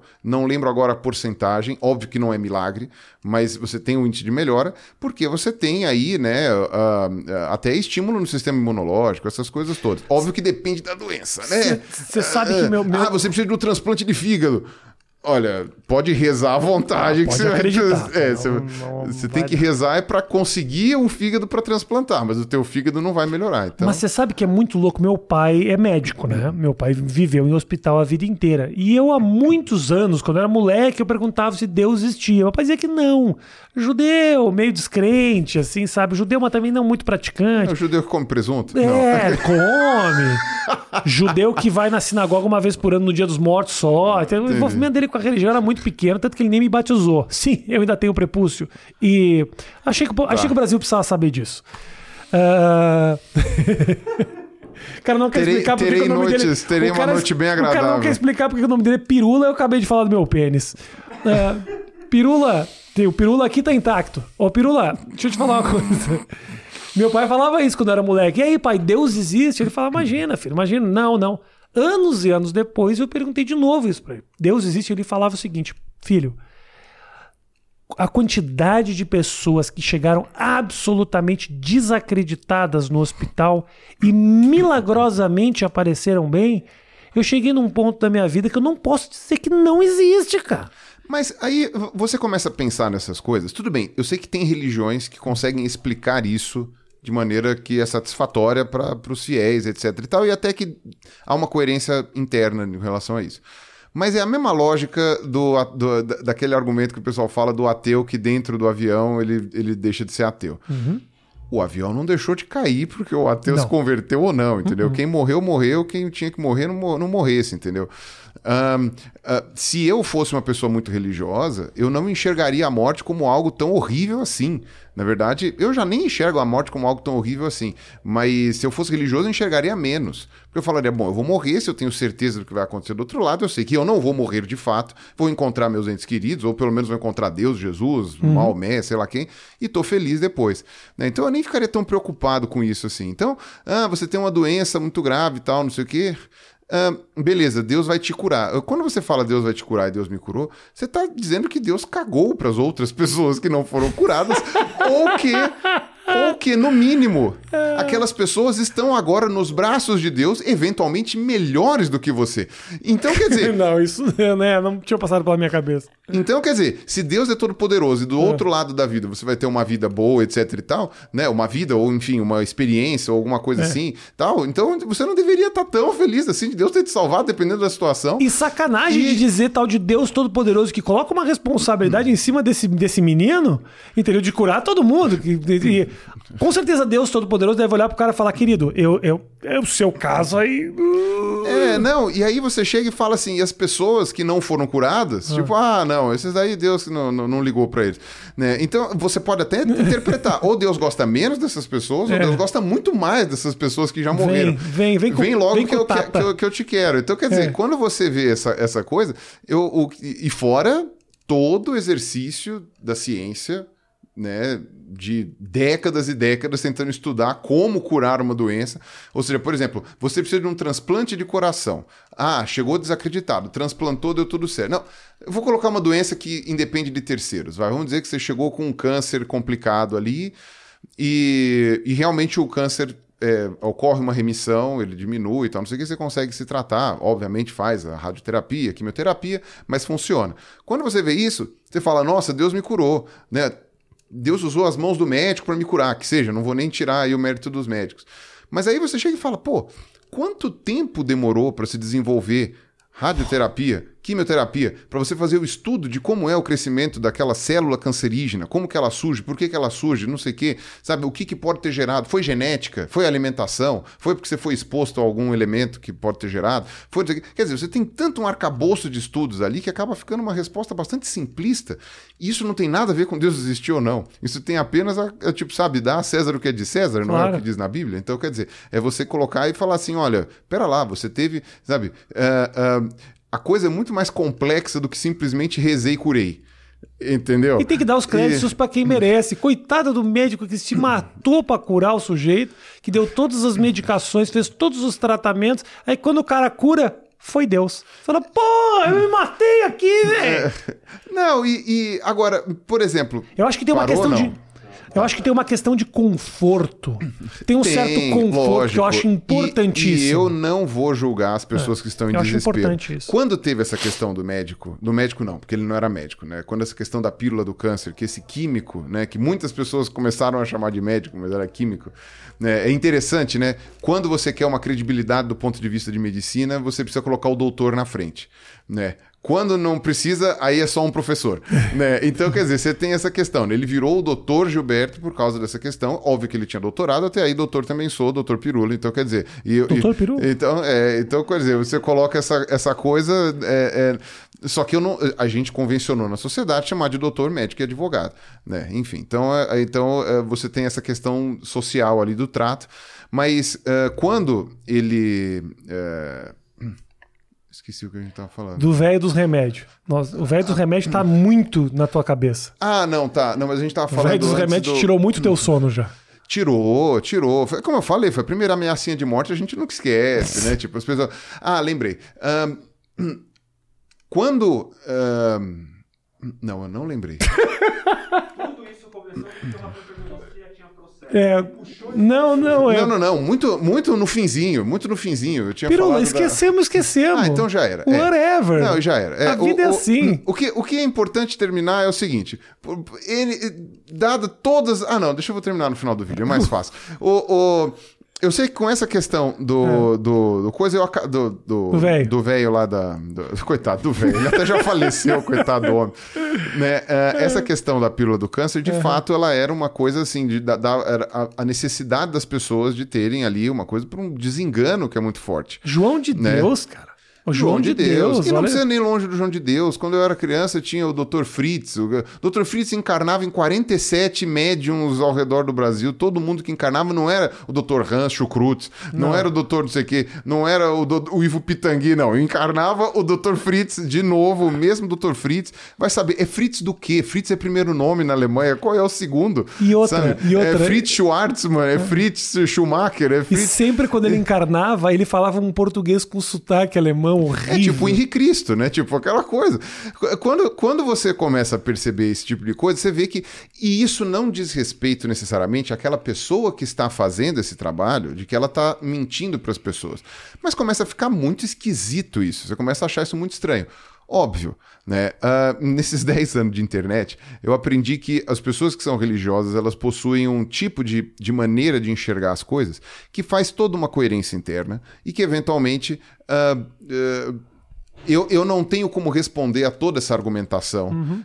E nem quero Nem quero. provar que tá errado, que tá certo, alguma coisa assim, entendeu? Então, o, o que eu faço é fazer um questionamento mais amplo de mostrar, você acha que é tão simples assim? Você tem, por exemplo, remissão de câncer, que nem você estava falando do seu pai, lembrei o que eu ia falar, estava falando do seu pai. Ah, existem é, medidas, né, é, medidas, cálculos e, e- e experimentos e tal, não sei o que, estatísticas mostrando a porcentagem de remissão de cada tipo de câncer. Tem cânceres que são muito agressivos, cânceres que são menos. Né? Quando a pessoa descobre o câncer muito cedo, eventualmente ela consegue se curar mais fácil. Você tem, claro, casos gravíssimos em que a pessoa melhora. O que, que aconteceu?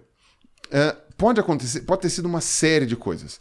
Pode ter sido por algum fator que aconteceu de fato, sei lá, na- no, no sistema imunológico, na alimentação, na- enfim, qualquer coisa que a pessoa fez que é, mudou ali a realidade e que, a gen- e que existe, é uma coisa factual no sentido de material, a gente só não descobriu o que foi. Sim.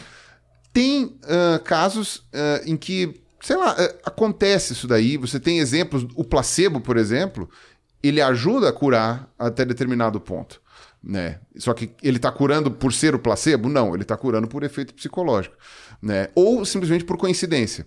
Né? Então, eventualmente, pode acontecer. Então, você tem um câncer ósseo, que, sei lá, você tem chance de 10% de remissão, entre 5% a 10%. Você espera que entre 10 a 20 pessoas que tenham esse câncer, no determinado in- Venham a nível, se curar. vão se curar. Aí é óbvio, você pega toda essa amostragem de 20 pessoas. Se você for fazer depois uma reportagem na televisão, você vai falar. Das, tudo depende do que você, Você vai querer vai mostrar. conseguir entrevistar os que estão vivos. Você só vai entrevistar aquela pessoa que foi curada, as outras 19 morreram.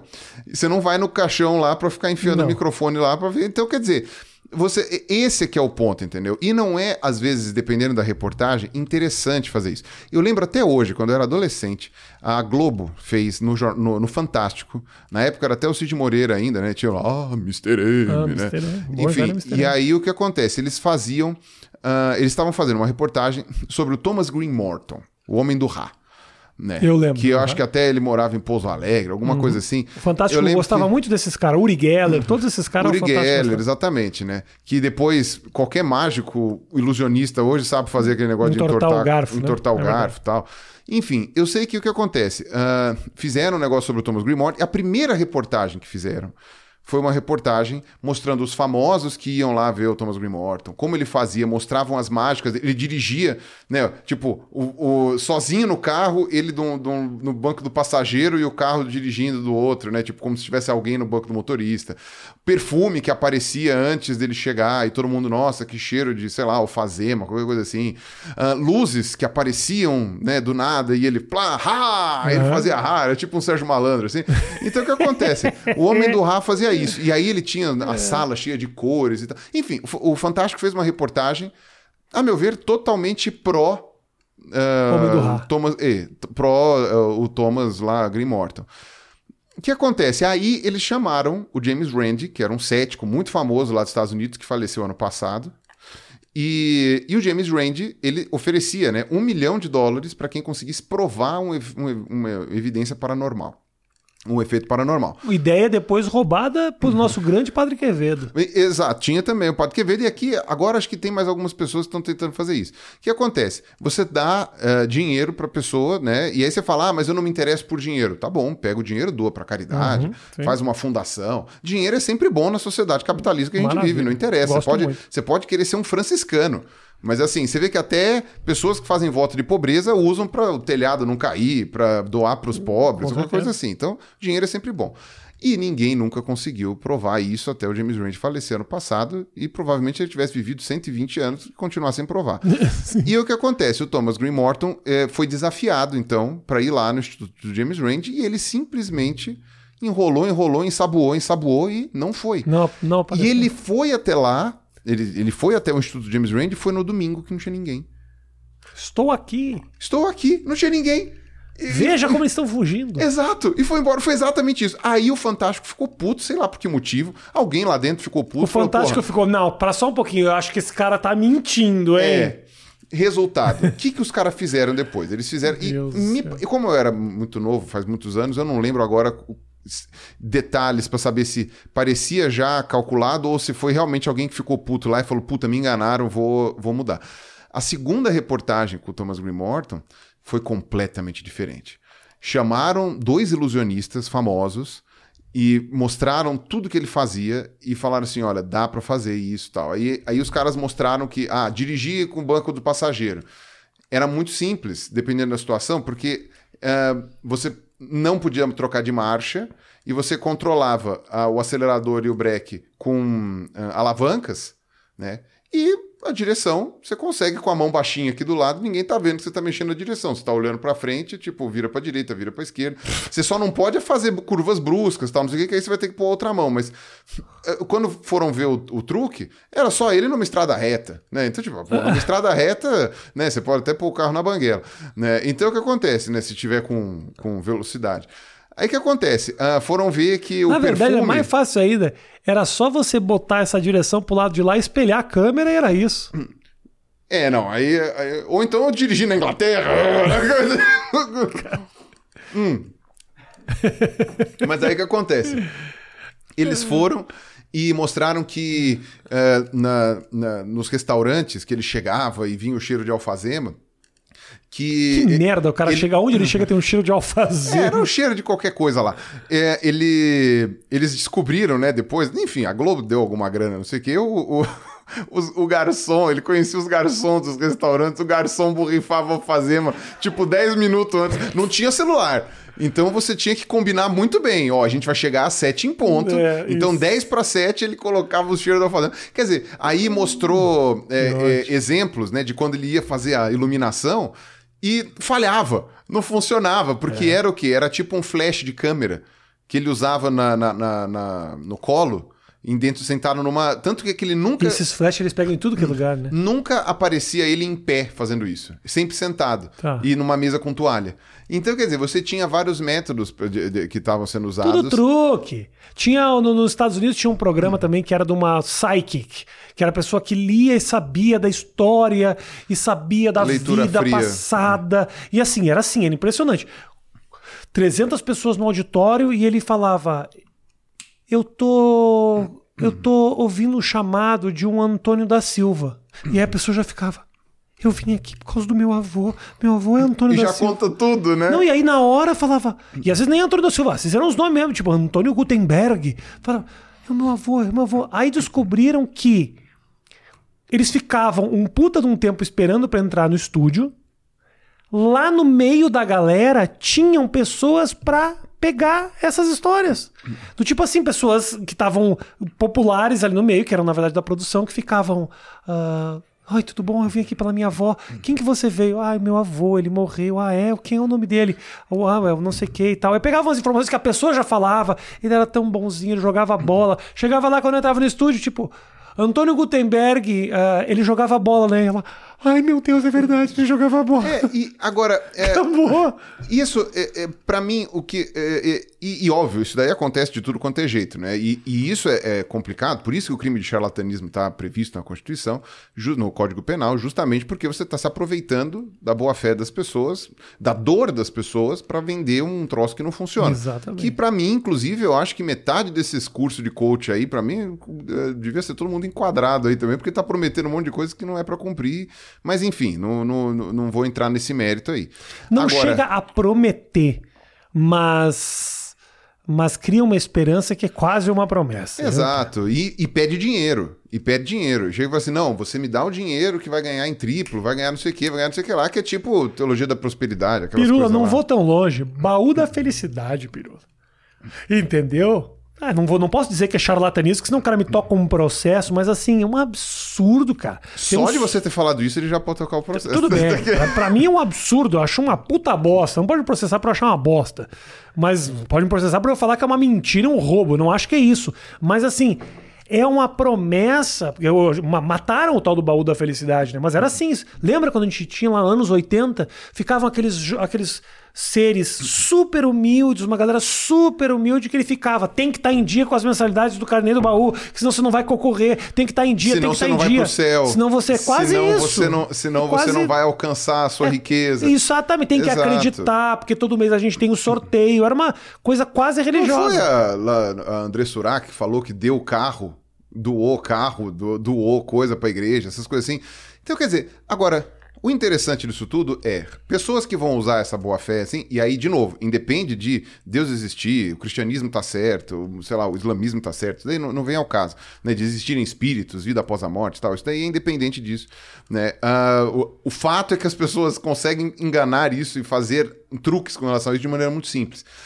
O que me chamou a atenção foi como que o Fantástico fez uma reportagem que convenceu provavelmente todo mundo de que aquele cara realmente tinha poderes místicos e depois eles fizeram um serviço investigativo que provou que ele não tinha nada e ele passou por charlatão. Mas, irmão- Isso demonstra Ah. que, por exemplo, no caso da pílula do câncer, que aí é um exemplo Voltamos de uma, ao ou- velho, de uma tá outra área, no velho. é porque vai chegar na cloroquina. Tá Quando bom, você entendi. chega nisso tudo, você vê que as reportagens foram feitas de uma maneira a convencer as pessoas de que aquilo curava. Você vai entrevistar, como você falou, quem tá vivo, não vai entrevistar quem morreu. Uhum, Você não vai fazer uma estatística, tipo chegar e falar assim, ó, o que a gente encontrou na reportagem é de que mil pessoas, de, de mil pessoas que a gente encontrou que tomaram a pílula, sei lá, ah, Quatro, 400 pessoas tiveram uma melhora, o que é muito acima da média de pessoas com esse tipo de câncer. Pô, isso vai fazer diferença. Agora, se, vo- se não tem um levantamento, você pinça quatro pessoas, sabe? Eu posso pensar, eh, sei lá, eu posso chegar e falar assim, eu quero entrevistar 400 pessoas que têm 100 anos de idade. Você consegue achar 400 pessoas com 100 anos de idade. Você, o a sua conclusão no final da coisa é, tipo, todo mundo tem 100 anos de É. idade. E, e aí, por isso que, sei lá, o Paulo Guedes chega e fala: vocês estão vivendo muito, né? Tipo, então, quer dizer, cê- é, é, ele deve ter feito uma pesquisa dessas, né? Deve ter Mas visto, aqui, ó, olha. não vamos tão né? longe, né? Que você tá falando da cloroquina. ah, minha mulher toma ivermectina. De vez em quando, porque acredita. Cadê ela? Não, mas tudo bem, se ela, ela, é. ela toma ivermectina, que ela acha que tem algum É, resultado. tem Na cabeça dela, Não. tipo, ela tava na Jovem Pan, todo mundo se contaminou e ela não. No fundo, ela não me falou isso, mas eu sei que ela acha que é por causa da ivermectina. Mas. é, é, é, Mesmo ivermec- com comprovações científicas de que não funciona. Se E- tem alguém dizendo e que, faz mal. E que faz E que mal. faz mal. Né? É, Tá aumentando o número de pessoas que tá precisando de transplante de fígado por causa de ivermectina é purgante. Pensa que Ela não, ela não vai conseguir fazer cagada maior do que ficar comigo, cá entre nós. De fato. Tá. Entendeu? É. Não precisava de ivermectina pra isso. Já fez cagada. Entendeu? É, é, já, já tá acostumado. Mas eu acho que é isso, a cloroquina tem um pouco disso. Eu, eu ouço muita história de gente que fala: é, mas o, o, o pai do meu irmão tomou e o caso dele não foi tão grave. Então, realmente, tudo se baseia em casos. Mas numa doença que você tem, ah, vai, num- numa sociedade com muitas peculiaridades, você tem 4% de mortalidade, né, no máximo ali, teve, sabe, por exemplo, sei lá, na Itália chegou a ter 4% de mortalidade porque estava morrendo muito idoso e tal. Ah, quando você vê esse tipo de, de, de coisa, pô, 96% não vai morrer. E mesmo que tenha complicações graves, vai sobreviver. Sim. Então a chance de você falar, tomei água, fiz polichinelo, Isso. eu sei lá, mor- mordi meu cachorro, sabe? Eu, eu, eu fe- Você pode falar o que você quiser e não tive este problema. Você provavelmente não teria este problema com ou sem cloroquina.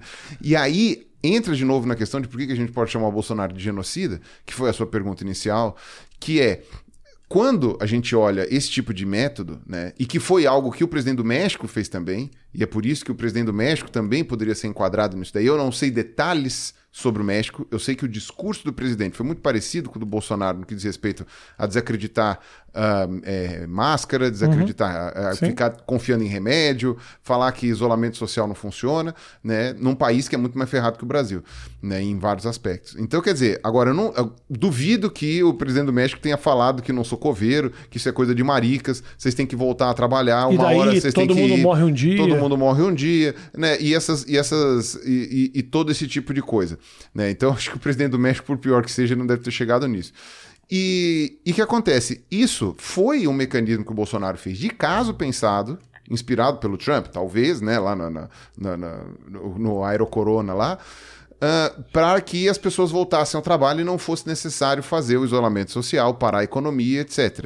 Né? E é por isso que a gente fala que, o, o- que, que esses estudos lá, que nem foi feito por essa professora da USP e por, por a outra instituição lá que eu esqueci o nome, esse estudo mostrou que o Bolsonaro pode ser chamado de genocida no sentido de que ele favoreceu o espalhamento do vírus, Seja porque ele acreditava em, em imunidade de rebanho, que a gente já viu que não acontece, né? O Boris Johnson do- da Inglaterra chegou a acreditar nisso no começo, quando ele viu que as mortes explodiram, ele teve uma, uma Covid gravíssima, Sim.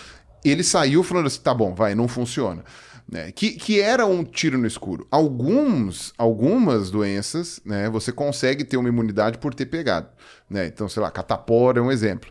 né? ainda que você possa depois ficar com o, o vírus incubado. Agora, a Covid era muito nova, a gente não sabia se você tinha realmente imunidade com seus anticorpos. Hoje a gente sabe que não, que a imunidade é muito curta e não é tão eficiente, que a vacina é muito melhor, porque a vacina vai te inocular muito mais ah, vai, vai te inocular não, ela vai ah, estimular muito mais a produção de anticorpos do que simplesmente o seu organismo se curando de uma doença leve. É. Né? Quando é leve, mesmo pesado, pesado demora um pouco mais, mas você também ah, pode pegar de novo. Então, o que acontece? Ah, o, o Trump provavelmente acreditava naquilo, que era outra pessoa não muito brilhante, ainda que fosse mais ladino, né? Sagaz. Uma pessoa mais é mais, é, sabe, tem uh, pilantra, é ma- malandro, é malandro. Ardiloso. Ardiloso, boa palavra esta, ardiloso. Né? O, o, o Bolsonaro nem isso, né? O Bolsonaro é, é, sei lá, Nossa. O Bolsonaro não tem é uma absolutamente. criança, praticamente, uma criança Bolsonaro. do mal. Eu vi o Bolsonaro no programa do. Como é que é o nome do cara? Aquele que ele tava no programa lá, o cara que. Siqueira Júnior. Nossa senhora. Nossa! E o pior é que se eu falar qualquer merda é capaz de ele usar no programa dele. Eu achei ainda. que você ia falar, eu achei que você ia falar que era Nossa. o, o Bolsonaro no, num programa, como é que chama? Agora é tarde. Que Pior foi- que o programa do Siqueira Júnior. É, não, foi. aquela entrevista foi histórica, cara. Eu acho Programa- que. Ah, a entrevista é minha E com você terminou dando um abraço nele. Ah, aquilo você lá, Mas aí, voltou, voltou muito, né? Porque quando ele foi eleito presidente da República, os caras reprisaram aquela entrevista a dar com um pau. Tem uma entrevista minha com o Bolsonaro no, no E- YouTube, que é, que é exatamente eu, eu, eu falo isso, que pra mim, naquele momento, ele era um sujeito extremamente isolado. Quase que sem um amigo pra bater no ombro dele falando assim, queridão, você tá falando bosta, faltava E um aí- amigo. Então, E faltava aí eu um falei ami- isso, e, o quando que- o cara foi eleito, os amigos do Bolsonaro voltou tudo contra. Não, né? e o pior não é isso, né? O pior é que realmente ele tinha, né? Amigo miliciano, amigo. é, Que a gente vai descobrindo aos poucos. Eu Sabe não que era amigo dele também? O velho do câncer. O velho, e, provavelmente. Com né? Não, certeza, não, velho. Sacanagem. É que ele já morreu, então não tem problema. Mas o. O, o grande. É foda, Não, cara. e aí aquilo, eu não sei se eu já falei nessa entrevista, não sei, a minha memória tá meio fraca, mas a gente fala, quem acharia que o Bolsonaro. O Bolsonaro nunca Não. foi bom em nada, né? Eu nunca ele não foi. Ele não foi um bom militar, não foi um bom deputado, não foi um bom marido. Não foi um bom pai, porque na verdade, né, os filhos dele são todos uns mimadinhos de merda. Mas E- eu achei e- maravilhoso agora. e não foi e não foi um bom amigo, porque tipo foi. aquele Adriano lá, não sei o quê, não é brother, vou dar até medalha, tal, não sei o quê. Ah, tá, coisa, não sei o quê. Ah, Ah. puxa, ele, nem ele conheço, nem é, conheço. teve troca de tiros. É, Não, exato, porra, exato. Não, é... Ó, eu- mas aconteceu uma coisa nem muito... amigo ele é bom. Aconteceu agora uma coisa muito legal na tal da CPI da, da, da, da Covid que tá rolando, que é o seguinte: o filho dele, acho que o Flávio, né? Foi na, na primeira reunião lá da tal da CPI e ele foi falar, um cara que nem faz parte da CPI foi lá falar bosta. E ele foi dizer. Eu acho extremamente arriscado essa CPI, porque olha a quantidade de senadores idosos que nós temos reunidos aqui. Aí eu pensei, nossa, que corno! Não, Mas e- aí eu e- achei do caralho a resposta do Renan Calheiros, que eu achei maravilhosa. Que ele foi a público, em vez de dizer, tipo, olha aí, esse cara querendo se aproveitar, ele levou com um senso de humor, uma ironia que a gente raramente vê na política, que ele falou. Que maravilha! Finalmente temos agora o senador Flávio Bolsonaro acreditando que aglomerações são realmente prejudiciais ao Covid. Flávio, que orgulho que eu tenho de você. Finalmente você acordou para a ciência. Maravilhoso! De uma maneira irônica. Ah, É, bom, realmente. bom, muito não, bom. e eu fico bom. pensando que assim, é uma cara de pau que você fica. é, Assim, Nossa. eu, eu. Olha, eu já fui obrigado a ser cara de pau algumas vezes, mas tudo tem um limite. Assim, chegando em determinado ponto, eu falo, não. Não, Pirula, você tem que falar. Não, É. não, pera, não. É, é muito. Eu não vou fazer isso. O cara simplesmente. Foi. E isso é que é interessante, porque eles estão todos cagando. Quando o Bolsonaro faz uma entrevista e fala, jamais minimizei a doença, ele tá rindo na nossa cara. Tem gravado. Tem gravado. E não é gravado na década de 90. Tem gravado da semana passada. Não é uma coisa que passou há muito tempo, sabe? E simplesmente eles conseguem manipular a opinião pública, o gado lá, né? E de fato, gado, no caso, é um termo muito adequado, porque não importa o que o cara diga, sempre vai ter pessoas que falar, não, ele não disse. Não é tipo assim, sim, ele disse, mas ele errou nesse ponto, mas ainda concordo com ele. Ou então, não, sim, ele disse, mas você entendeu errado. Ou não, sim, não, é tipo assim, não, é, realmente ele disse que não disse, então é porque ele não disse. Né? O, o, o Trump fazia isso, e muito bem, nesse sentido. E, e, assim, é uma cara de pau que você fala, não, mente. Mente que ninguém vai perceber. Ninguém, vai vai, perceber, sabe? É como se fosse assim, tipo, olha, ah, ah, vamos gravar metade de uma entrevista num dia e voltar no É, dia seguinte a outra imagina, metade. loucura. E ninguém vai perceber, Ninguém sabe? Tipo, vai notar. e as pessoas caem como idiotas nisso. Isso é uma coisa muito assustadora. Deixa eu contar a Sabe? verdade pra vocês aqui, que é o seguinte. Que verdade. Contar pra vocês. Acho que algumas pessoas já devem ter notado, outras não. Se você não notou até agora, que tá assistindo, né? Se você tá ouvindo, pra você não fez a menor diferença. Se você tá assistindo, você provavelmente entendeu que, por exemplo, o meu cabelo diminuiu de tamanho, os microfones mudaram durante a entrevista. O que aconteceu foi. que bom contar isso. O que aconteceu foi o seguinte. Que o Rafinha teve que sair correndo no meio da entrevista. Não, não, o que aconteceu foi o seguinte: nós gravamos uma entrevista. E, aliás, essa nossa segunda versão tá muito melhor. Nós gravamos uma versão, uma entrevista lá de uma hora e meia. Na hora que eu fui baixar os cartões, metade da entrevista não tinha câmera do Pirula. Então eu falei, Pirula, volta com a mesma camisa. volta com a mesma camisa. Cara de pau. Pra gente. Não precisamos nem retomar. Eu vou tipo, mostrar o trecho que a gente tava falando, a gente retoma a partir daí. Foi exatamente o que você fez, e a gente fez nessa entrevista que você tá assistindo. Não, e ainda Se você falei, tá ouvindo, mas- não faz a menor diferença. Mas, Rafinha, essa semana eu, eu aparei a barba. Ninguém se importa. As pessoas não vão Ninguém. perceber. Quer dizer, Ninguém- Se a pessoa vai se preocupar com a tua barba, nós mudamos o microfone. é que é, falar com quem já fez televisão é outra coisa. Eu fazia a É- é liga, eu contei isso pra ele. Sabia disso, Matheus? Eu fazia a liga. Eu fazia coisas do tipo assim: eu, eu, eu ia na casa Ai, da pessoa entrevistar um assassino. Só que o assassino não tava em casa. Só que a gente fazia o quê? Eu tinha que fazer eu indo até a casa dele e depois entrando. Só que eu ia até a casa do assassino de barba, entrava na casa do assassino e eu tinha tirado a barba. Nunca ouvi um comentário. Oh, o cara perdeu a barba. Ah, ah, corta, bota uma vinheta, volta da vinheta. Ninguém tá nem aí. Se você notou a diferença, parabéns pra você. Deixa aqui no comentário se É o você... jogo dos sete erros. É. Sabe? O jogo dos sete erros. Talvez você não tenha notado. Se você não notou, puta, vamos largar a maconha. Se você notou, parabéns pra você.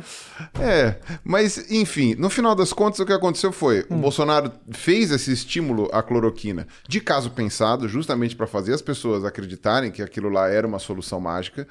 Tentou barrar por birra com os governadores, por birra. Tentou barrar todo e qualquer é, é, é, forma de fazer o isolamento social, qualquer quarentena, qualquer, qualquer é, trancamento, né? Que a gente não teve lockdown de fato, né? Mas, tipo, quer dizer, acho que a gente pode dizer que Araraquara teve, mas uh, você não teve um lockdown, assim, é, muito rígido, que nem aconteceu uh, em outros países, mas Bolsonaro sempre tentando atravancar, e não é só que ele tentava uh, negar, porque aí ele tá jogando com a plateia, porque ele sabe que vai ter uma crise econômica derivada do, do fechamento, e ele podia falar, eu avisei, eu é, avisei que ia gerar isso, uhum. e eu não queria, mas eles quiseram, a culpa é deles. Ele não faz só isso, ele tentou barrar na Câmara, no Senado, e com decreto, ele tentou barrar todo tipo de coisa. Eu fico, cara... Então, mais do que isso, ou seja... Uh, ele não quis apenas se aproveitar politicamente disso. Porque ele poderia falar: ó, oh, eles estão fazendo certo, estão isolando. Eu vou falar que eu sou contra. E eu me dou bem com o público. Isso. E, e as pessoas estão tendo as coisas e o problema é deles, não e é mais, meu. E eu tenho desculpa por, sei lá, se o Paulo Guedes é um bosta, Isso. essas coisas aqui, eu consigo. E mais, Mandetta, belo trabalho que você está fazendo. Fui eu que coloquei ele lá, hein? E abraçar todo o mérito do Exato. Mandetta. Era só fazer isso. É, ego, a pro, é a prova ego, da burrice ego. dele e das pessoas ao redor. O ego, ele te destrói. Inclusive, não importa o resultado final, importa o quanto você colheu nesse processo. E aí é uma desgraça. Todo político tem um ego inflado. Para você estar tá na frente do Todos temos, na verdade, né? Se nós estamos aqui falando na câmera, a gente nos filmando, a gente quer mostrar alguma coisa. Nós temos ego. Senão a gente não ligava a câmera. Mas quando o ego ele te atropela desse jeito, você acaba tomando decisões equivocadas, porque você passa a se sentir ameaçado, você fica com medo, você tem, uh, uh, você não quer dar mérito para os outros de suas conquistas, você quer abraçar tudo. É, é imperador o negócio assim, sabe? E aí, é, vira César, né? E aí realmente bota a. No caso, tá mais pra Nero. Bota Mas... a perder absolutamente tudo, tudo. Cara, ontem, ontem eu vi. Uh, o ministro da Casa Civil se vacinou e admitiu que vacinou escondido.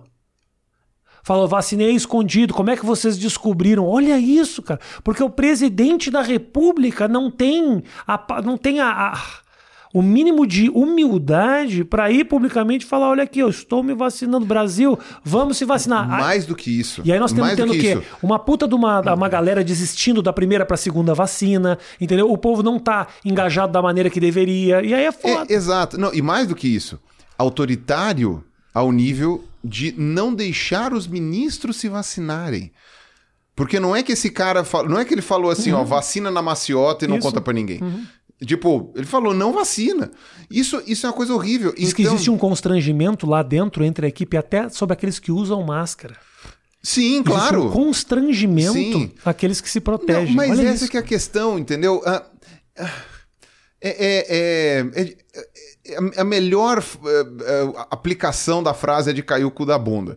Porque é uma coisa assim inacreditável quando você vê. Isso, todos esses comportamentos dele seriam o suficiente para enquadrá-lo, pelo menos, no crime de extermínio. Que é, é verdade. Porque. Eu achei que ia falar no crime de responsabilidade. Não. Crime de extermínio. Não, mas é verdade. E isso é o, que, é o que conclui aquele estudo da USP. Só que aí é, que é a questão. Você tem a questão jurídica, como eu tinha falado, tinha aquele vídeo do Tássio Denker, né? Que é amigo meu, que ele tinha falado que. Uh, dentro da, dos termos jurídicos, né, se for falar sobre genocídio mesmo, tem que ser contra um determinado grupo, uhum. uma determinada coisa. O pessoal, tanto é que foi aceito agora no Tribunal de Haia, não deve ir para frente, mas foi aceito por causa dos indígenas, né? Porque de fato as atitudes que foram tomadas do ponto de vista ambiental aumentaram absurdamente a morte dos indígenas, inclusive na condução da pandemia, né? Só que, como não foi uma coisa declarada, né? Não foi um negócio assim, morte aos indígenas, uhum. ainda assim pode ser que não dê nada. Agora, o crime de extermínio não depende necessariamente que seja um grupo específico. Pode ser simplesmente, tipo, matar resolvi matar uma galera. Matar uma né? galera. Né? E como ele não, não foi apenas negligente, porque vários presidentes foram negligentes. Vários presidentes, tentando acertar, erraram. Né? Então você tem isso, né? Tanto é que o pessoal criticou até hoje, critica até hoje lá na Espanha o governo porque esperou uma semana para fechar, para terminar as festas lá do Dia das Mães, não sei direito que festa que era, né? Então você tem isso, isso é negligência. Outra coisa é, fiz cagada. Não, eu achei que tinha que ter, que nem o Boris Johnson, não, eu achei que tinha que ter imunidade de rebanho e não tinha. Opa, pera lá, entendeu? O que o Bolsonaro fez não foi nem cagada nem negligência, foi de propósito. Irmão. E quando é de propósito, aí você tem uma intenção por trás. Cara, só você não. É, é, é, é- é homicídio culposo. olha só, né? 95%. Não, culposo não, é doloso. Né? É No- doloso, né? Menor O ideia. O doloso é o que. Você que tá é, fazendo as acusações, o processo vai em você, não é em mim. Ah, tá bom então, tá certo. O que, que é coisa mais, ah, ah, mais clara e evidente das más intenções? O governo Bolsonaro desce o cacete na China desde o começo desta bosta, dizendo que foi um vírus criado no laboratório. Agora o Guedes foi dizendo que foi um vírus inventado na China, entendeu? E a- Patenteado na China, e- os caras patentearam e, assim, já estão vendendo. É. 95%. por- Só o, o- o embaixador da China no Brasil só disse isso. Deixa eu falar uma coisa pra você. 95% das vacinas aplicadas no Brasil são vacinas chinesas. O que ele quer dizer tipo assim: vamos segurar a ondinha aí, querido? Porque assim, se nós, nós só diminuímos as mortes entre os idosos em São Paulo, estão melhorando a situação por causa dos chineses. Então, vamos calar a boquinha. E eles não, eles continuam afrontando, cara. Não, então, assim, e- é, é- é isso que eu tô te falando. É, o conflito e o ego abalado, o discurso, a política, ela acaba sendo mais importante do que a preservação da vida. Não, e o pior, Porque daqui a pouco os caras eles- não mandam mais porra nenhuma pra gente, cara. Eles não têm nem mais a muleta dos Estados Unidos. Porque antes tinha o lance lá, né? Bom, o Trump se Exato. livrou da cloroquina em dois minutos. Mandou tudo pra cá de graça. Ó, fica com as cloroquina tudo aí. Né? O exército gastou sei lá quantos milhões pra fazer cloroquina.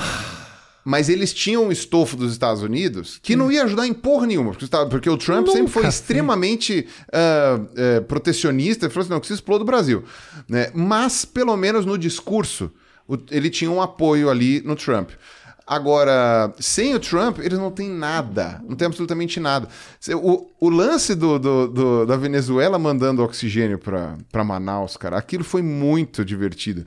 E independe de você concordar ou não com o regime venezuelano, com o Maduro, com essas coisas, entendeu? O pessoal do Twitter sabe muito bem o que eu já falei do Maduro e fui xingado por isso. Mas o que acontece? Foi muito engraçado. O pessoal da Venezuela mandando mensagem lá para Casa Branca, depois da invasão do Capitólio, É. falando estamos muito preocupados com, Com a a, inva- democracia." a invasão, né, com a democracia dos Estados Unidos. Cara, os caras di- digitando rindo. É. Eu acho que os caras tinham que revezar na digitação porque tinha alguém em posição fetal chorando foda, de rir. é. Né? Depois o Bolsonaro ainda falou lá, né, quando teve o, o oxigênio em Manaus, né, os caras, é, veja bem, né, olha só quem tá mandando oxigênio, né? Estavam reclamando que tava mandando venezuelano, estão mandando Tá oxigênio vendo, também. Aí o Bolsonaro falou assim: é, o Maduro tem o coração grande, claro, dois metros de altura, 200 quilos. Tipo. Tiozão é- do pavê. Tiozão total. Modo tiozão do pavê. Agora, a China tem uma questão de que eles têm certeza de que daqui 20 anos, 30 anos, 40 anos, uma certeza ninguém tem, mas vai de uma quase certeza, de que vão ser, vai ser o mesmo partido que vai estar no poder lá. Entendeu? Se não mudou nos últimos, não sei agora, 60 anos, tal, não sei o que, eles não vêm Não provisão para mudar no futuro. Então, eles estão se divertindo com o Bolsonaro, porque eles sabem que o Bolsonaro uma hora vai embora. E eles falam, quando o Bolsonaro for embora, a gente tem quem vem depois. Claro. Né? Então o embaixador da China, ele tá naquela. Ele tá numa posição. Quando o Eduardo Bolsonaro falou aquela porcaria, quando o Weintraub postou lá a, a- a tirinha sacaneando o chinês, sabe? Tudo aquilo lá vai. E o pior é que é aquilo, né? Aquela tirinha do Weintraub, o pessoal falou, chamou de racista, porque é pior, ele não tá criticando o governo da China, ele está criticando um bilhão e meio Os de chineses, pessoas. é, os ele tá chineses. criticando as pessoas, né? Gostem ou não do governo. É. Né? Ele tá criticando, inclusive, pessoas que poderiam estar do lado dele contra o governo da China, por exemplo. Mas ele tá, sabe? Isso é uma coisa que é muito. É inconsequente, né, cara? É, é, é, o- é o fim da picada. Isso daí me deixa muito. Então, no fim das contas, até onde a gente saiba, né, é, esse termo eu acredito que seja adequado. Vai, não precisa ser juridicamente coisa, mas é genocida. É. Grande Pirula, papo sempre excelente. A gente pode fazer vários desses, né? O que se comprovou, porque a, a, a segunda parte da conversa que vocês não assistiram, ela era outra conversa. ela era outra conversa. Essa nossa segunda parte E da conversa. ficará em nossas memórias. Em nossas apenas. memórias, nossos corações. Vai ser uma coisa aí. só nossa. Um dia eu solto essa metade da conversa na. O áudio eu tenho. O áudio eu tenho. tá? Exato. Solto nas plataformas de áudio. É. Agora, uma coisa eu preciso dizer aqui, né? Precisa ser dito, né? eu- várias pessoas vão, Uhum. e vão dizer, vão dizer, eu sei, né? Sobre a hipocrisia do Pirula, que falou para todo mundo ficar em casa Uhum. e está aí no Rafinha Bastos e tal, não sei das quantas. Bom, para começar, o Rafinha só me convenceu a vir aqui porque ele montou todo um esquema de proteção aí, né? Tá? Ele colocou um acrílico separando a gente aqui, pendurou no teto, Teste de PCR antes da Fez, entrevista. tinha um enfermeiro aqui, fez um PCR lá, enfiou o suave até o fim da, o fim da, do céu, até o hipotálamo ali, Delícia. e é para saber. Todo mundo de máscara, a gente só tirou a máscara agora para entrevista, depois Exato. põe a máscara de novo. Existe uma pequena chance, né, de é, Mínima. O que, que é você fez mínima. ontem? Fiquei em casa. Eu também. É, e Então tá tudo bem. São 48 horas. A princípio é o que o pessoal me disse, que tipo, se por um acaso ele se contaminar nas últimas 48 horas, talvez o teste não pega, mas a quantidade, a carga viral dele é muito baixa a ponto de te contaminar. Eu falei, bom, É, não, e outra, por exemplo, peguei o Uber pra vir até aqui. Poderia ter pego no Uber, né? Transporta muita gente e tal. No que eu cheguei, a mulher me borrifou todo do, do, do, do- álcool lá, me borrifou de álcool lá, tive que tirar o óculos, pá. Fez todo um sistema lá que eu falei, ó, pelo menos há essa preocupação, né? E aí eu falei assim, ó, vou quebrar a quarentena por uma, uma só por esse motivo. Só que aí tive que quebrar Teve duas que vezes. quebrar duas vezes, né? E isso eu preciso explicar de novo. O que acontece? Da primeira vez eu estava Ah. mais tranquilo, porque tinha sido na semana em que a minha esposa ia ter que viajar para ver a família dela. Como ela estava quarentenada, o que eu ia fazer era a gente ia- foi o que a gente fez, né? Dormiu uma noite separados. No dia seguinte, ela foi para a família. A família dela também está quarentenada. Ela tinha feito o teste da Covid, então ela sabia que ela estava zerada, né? Tipo, todas as coisas. E ela não tinha como não fazer essa viagem, era uma questão emergencial. E aí eu fiquei em casa quatro dias sozinho, mais ou menos. Fiz o teste de- da, da Covid, mandei pro laboratório, ele devolveu, tipo, tava zerado, não tem problema. Então, foi uma semana boa que você me chamou, porque tinha essa questão de que eu não ia contaminar ninguém. Mas na coisa. agora, se você se Agora, contaminar, eu- foi no, no, no, no teu elevador. Não, Que eu tô agora- aqui que eu não saio pra nada. Só encontro o Matheus. Coitado do Matheus tem criança pequena. Se ele pegar, ele tá muito fodido. É, mas seja como for, o que vou fazer hoje, né? Vou. Eu Tenho mais um kit de Covid lá em casa. durmo separado outra vez, né? Faço o kit hoje. Os caras devem recolher amanhã de manhã e já sai amanhã mesmo o resultado. Mas a gente acabou de fazer o teste e o... Mas dá as 48 horas lá, vai que eu peguei o negócio, né? Esse é o teste é um mais. menino preocupado. Eu velho. sou um menino preocupado Ah, e que quero dar o bom exemplo. Então, Ok. a minha preocupação apenas em vir aqui era um mau exemplo. Dá. Mas o Rafinha, com todo este sorriso maravilhoso, Ah, ah, né, Brasil, coisa- ah. ele me convenceu que valia a pena nesse, nesse As pessoas ponto. pediram muito o teu, teu Exato. nome. Todos eles perguntando por que, que o apelido é Pirula. Todos, eles. Todos eles. É um azar. Vai saber isso no canal do Pirula. Então eu preciso, eu preciso, assim, agradeço muito ao Igor do Flow, ao Igão do Podpah, ao, ao Vilela, ao Barbieri, ao. Eu não posso esquecer ninguém que já me convidou. né? Você escolheu eu, Eu tenho- Pirula. Não, eu, calma lá, eu preciso, eu preciso falar todo mundo. Chupa, mas, perdi. Eu tô cagando. Chupa podcast. é, eu, não, puta, Mentira. teve mais gente que me chamou Mentira minha. presencial. Todos meus amigos. Todos Ó, meus amigos. a maioria dos podcasts presenciais me chamaram já. E eu, e eu fico feliz, né? Otávio as pe- Mesquita. Quer dizer que. Não, esse é o teu amigo, né? Então, esse Otávio daí. Mesquita tá fazendo também. Tá o Sérgio fazendo? Malandro tá fazendo. Todo mundo tá. Tá, agora virou. chamaram. Agora virou samba do crioulo. Mas eu sei que várias pessoas me chamaram pra fazer podcast, né? Desses daí todos. E eu recusei por uma questão sanitária. Falei assim, olha, não é não só sanitária, como de bom mau exemplo. Né? Falei assim, ó, eu não só vou no lugar falando que, que não é pra fazer, como ainda por cima ainda posso me contaminar de fato. Mas é importante divulgar as medidas de segurança. A gente tá tomando porque eu tô muito cagado. Eu tenho 44 anos, não tô afim de morrer, Pirula. Se o Monark pega, Tem- o Monark tem 25. Não Tem vai pessoa- morrer. Não, e a maconha ela ativa o sistema imunológico. Entendeu? É isso. questão, é. que eu tomo vitamina D também aqui. É, ah, é. Então, Eu tomo, então, é. ninguém me segura. Então, mas ah, puxa vida, hein? Ele resolveu tudo. Vitamina Você D. já pode vender vitamina D Eu com cura tomo, do câncer. eu tomo com- uma pílula de um senhor que faleceu, que é maravilhosa. Ah, tá. Eu vou te apresentar. Eu vou te apresentar. Exato. Com, com ivermectina. com ivermectina. Porque tem sempre na sua casa que você confessou que Claro, tem sempre mulher ivermectina tá na sua casa. Ela só não apareceu aqui porque infelizmente ela tá cagando. Ah, tá. Ela tomou muito ivermectina. Achei que você ia falar, ela tem vergonha de admitir Não, que ela toma ela ivermectina. tá cagando que a ivermectina fez efeito. Entendi. Faz, é, são 14 vezes por dia, né? Tipo, Isso. então ela tem. É a coisa. Ela está cagando. Fala pra ela que ela está cagando partes do fígado. Isso, eu vou Então ela falar. vai ter problemas com relação a isso. Digo isso como pessoa que está se recuperando Entendi. de problemas digestivos Ah, graves. você tá. Você tava... É, então, é, eu falei com você no começo da entrevista, Eu que não você não lembro. se A lembra. exato, faz um é. tempo já. Então, mas o. Que essa entrevista é um engodo. Então eu agradeço a todos que me convidaram. Eu irei. Eu- Ah, As pessoas eu também falaram, vou. Você não quer ir, não sei o quê, convida. Eu acho que toda semana, os caras, o, o Igor do, do, do Flow deve estar maluco. Ele já veio me procurar Eu umas três, também quatro vou. vezes. Eu quero, eu quero falar isso aí, ó. Tipo, eu fui no Flow um tempo atrás, mas o, o, o, o, o Igão me chama pra ir no Pode Pá. A galera toda me chama ir, eu super vou também.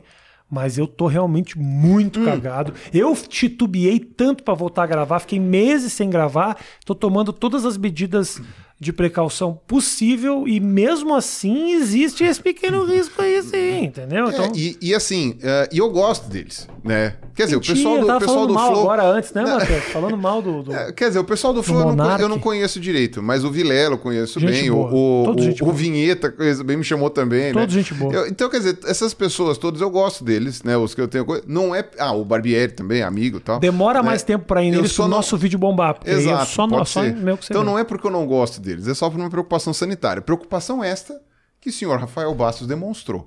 Ok, e tô mesmo, tô mesmo. Então, né, tá aí a. Tô tentando a- fazer o máximo que eu posso, Pirula. É isso aí. Pirulito, Inclusive, tá fazendo o máximo que pode, perdendo cartão fazendo voltar. Eu já vou sair. Meu laptop tá ligado. Eu saio daqui e vai direto lá. Tá, tá fazendo muito. É- aí quando chega, é a minha câmera de agora com o áudio da. Não, Esquece de montar. não, vai Né? ser, vai ser, vai ser, vai ser. Eu, porra. Olha, eu, eu fiz. São 55 episódios, né, dessa versão do 8 minutos. Aí teve um 8 minutos outro que eu fiz, aí teve um 8 minutos que eu fazia. antes- Desde 2013 eu faço isso. E você, Pirula, foi presenteado com o primeiro cartão perdido. Mas eu acho que o público tá. tá- Foda-se, o público curtiu, e curtiu. teve um podcast que você ia lançar e não lançou. Que eu vim aqui na tua casa com, ele. com o Jacaré Banguela. Isso, tenho ele. E, e- e nunca saiu. Tá, ficou eu tão tenho- ruim Não, que ficou o. Rafinha ficou com vergonha. Não, ficou bom. Eu só tava testando o meu equipamento pra ver se eu conseguia fazer o que eu tô fazendo agora. o Pirula é o meu piloto de É, olha testes. só. E ele falou: não, beleza, você não vai soltar a entrevista? Você não solta o. o- o- quando você grava o teste, você não solta Fala mais um teste, de né? dinossauro É, aí, então, pra é, ficar me cobrando aí. Porra, fica me cobrando. Te dei água e você vem agora me cobrar. Porra. Ai, meu Deus. Gente, muito obrigado pelo carinho. Segue o canal do Pirula, link aqui na descrição. Se inscreve no meu canal, que a galera assiste e não se inscreve. Se inscreve no Eu canal. tô com 950 mil inscritos. Vai chegar a um milhão. Ajudem Então, o vou Pirula. chegar no milhão se as pessoas se inscreverem. Ajudem Pirulito a chegar a um milhão. Essa é a nossa campanha. É. Sai daqui direto e vai no 10 canal do anos, 10 anos de YouTube. S- Não estou postando vídeo com frequência, mas quando postar será com uma qualidade incrível. Incrível. Então, Beijo grande pra vocês, gente. Até a próxima. Desculpe você que esperava uma entrevista de 16 horas. Eu gosto do Pirula, mas eu tenho o meu limite. é, quando você quiser prometer aquelas apostas lá que o pessoal faz entrevista de 24 horas e tal, não Ah, te sei chamo, quê, aí eu, eu prometo umas 5. Tamo junto, gente. Até mais. Beijo Valeu. gordo. Uou.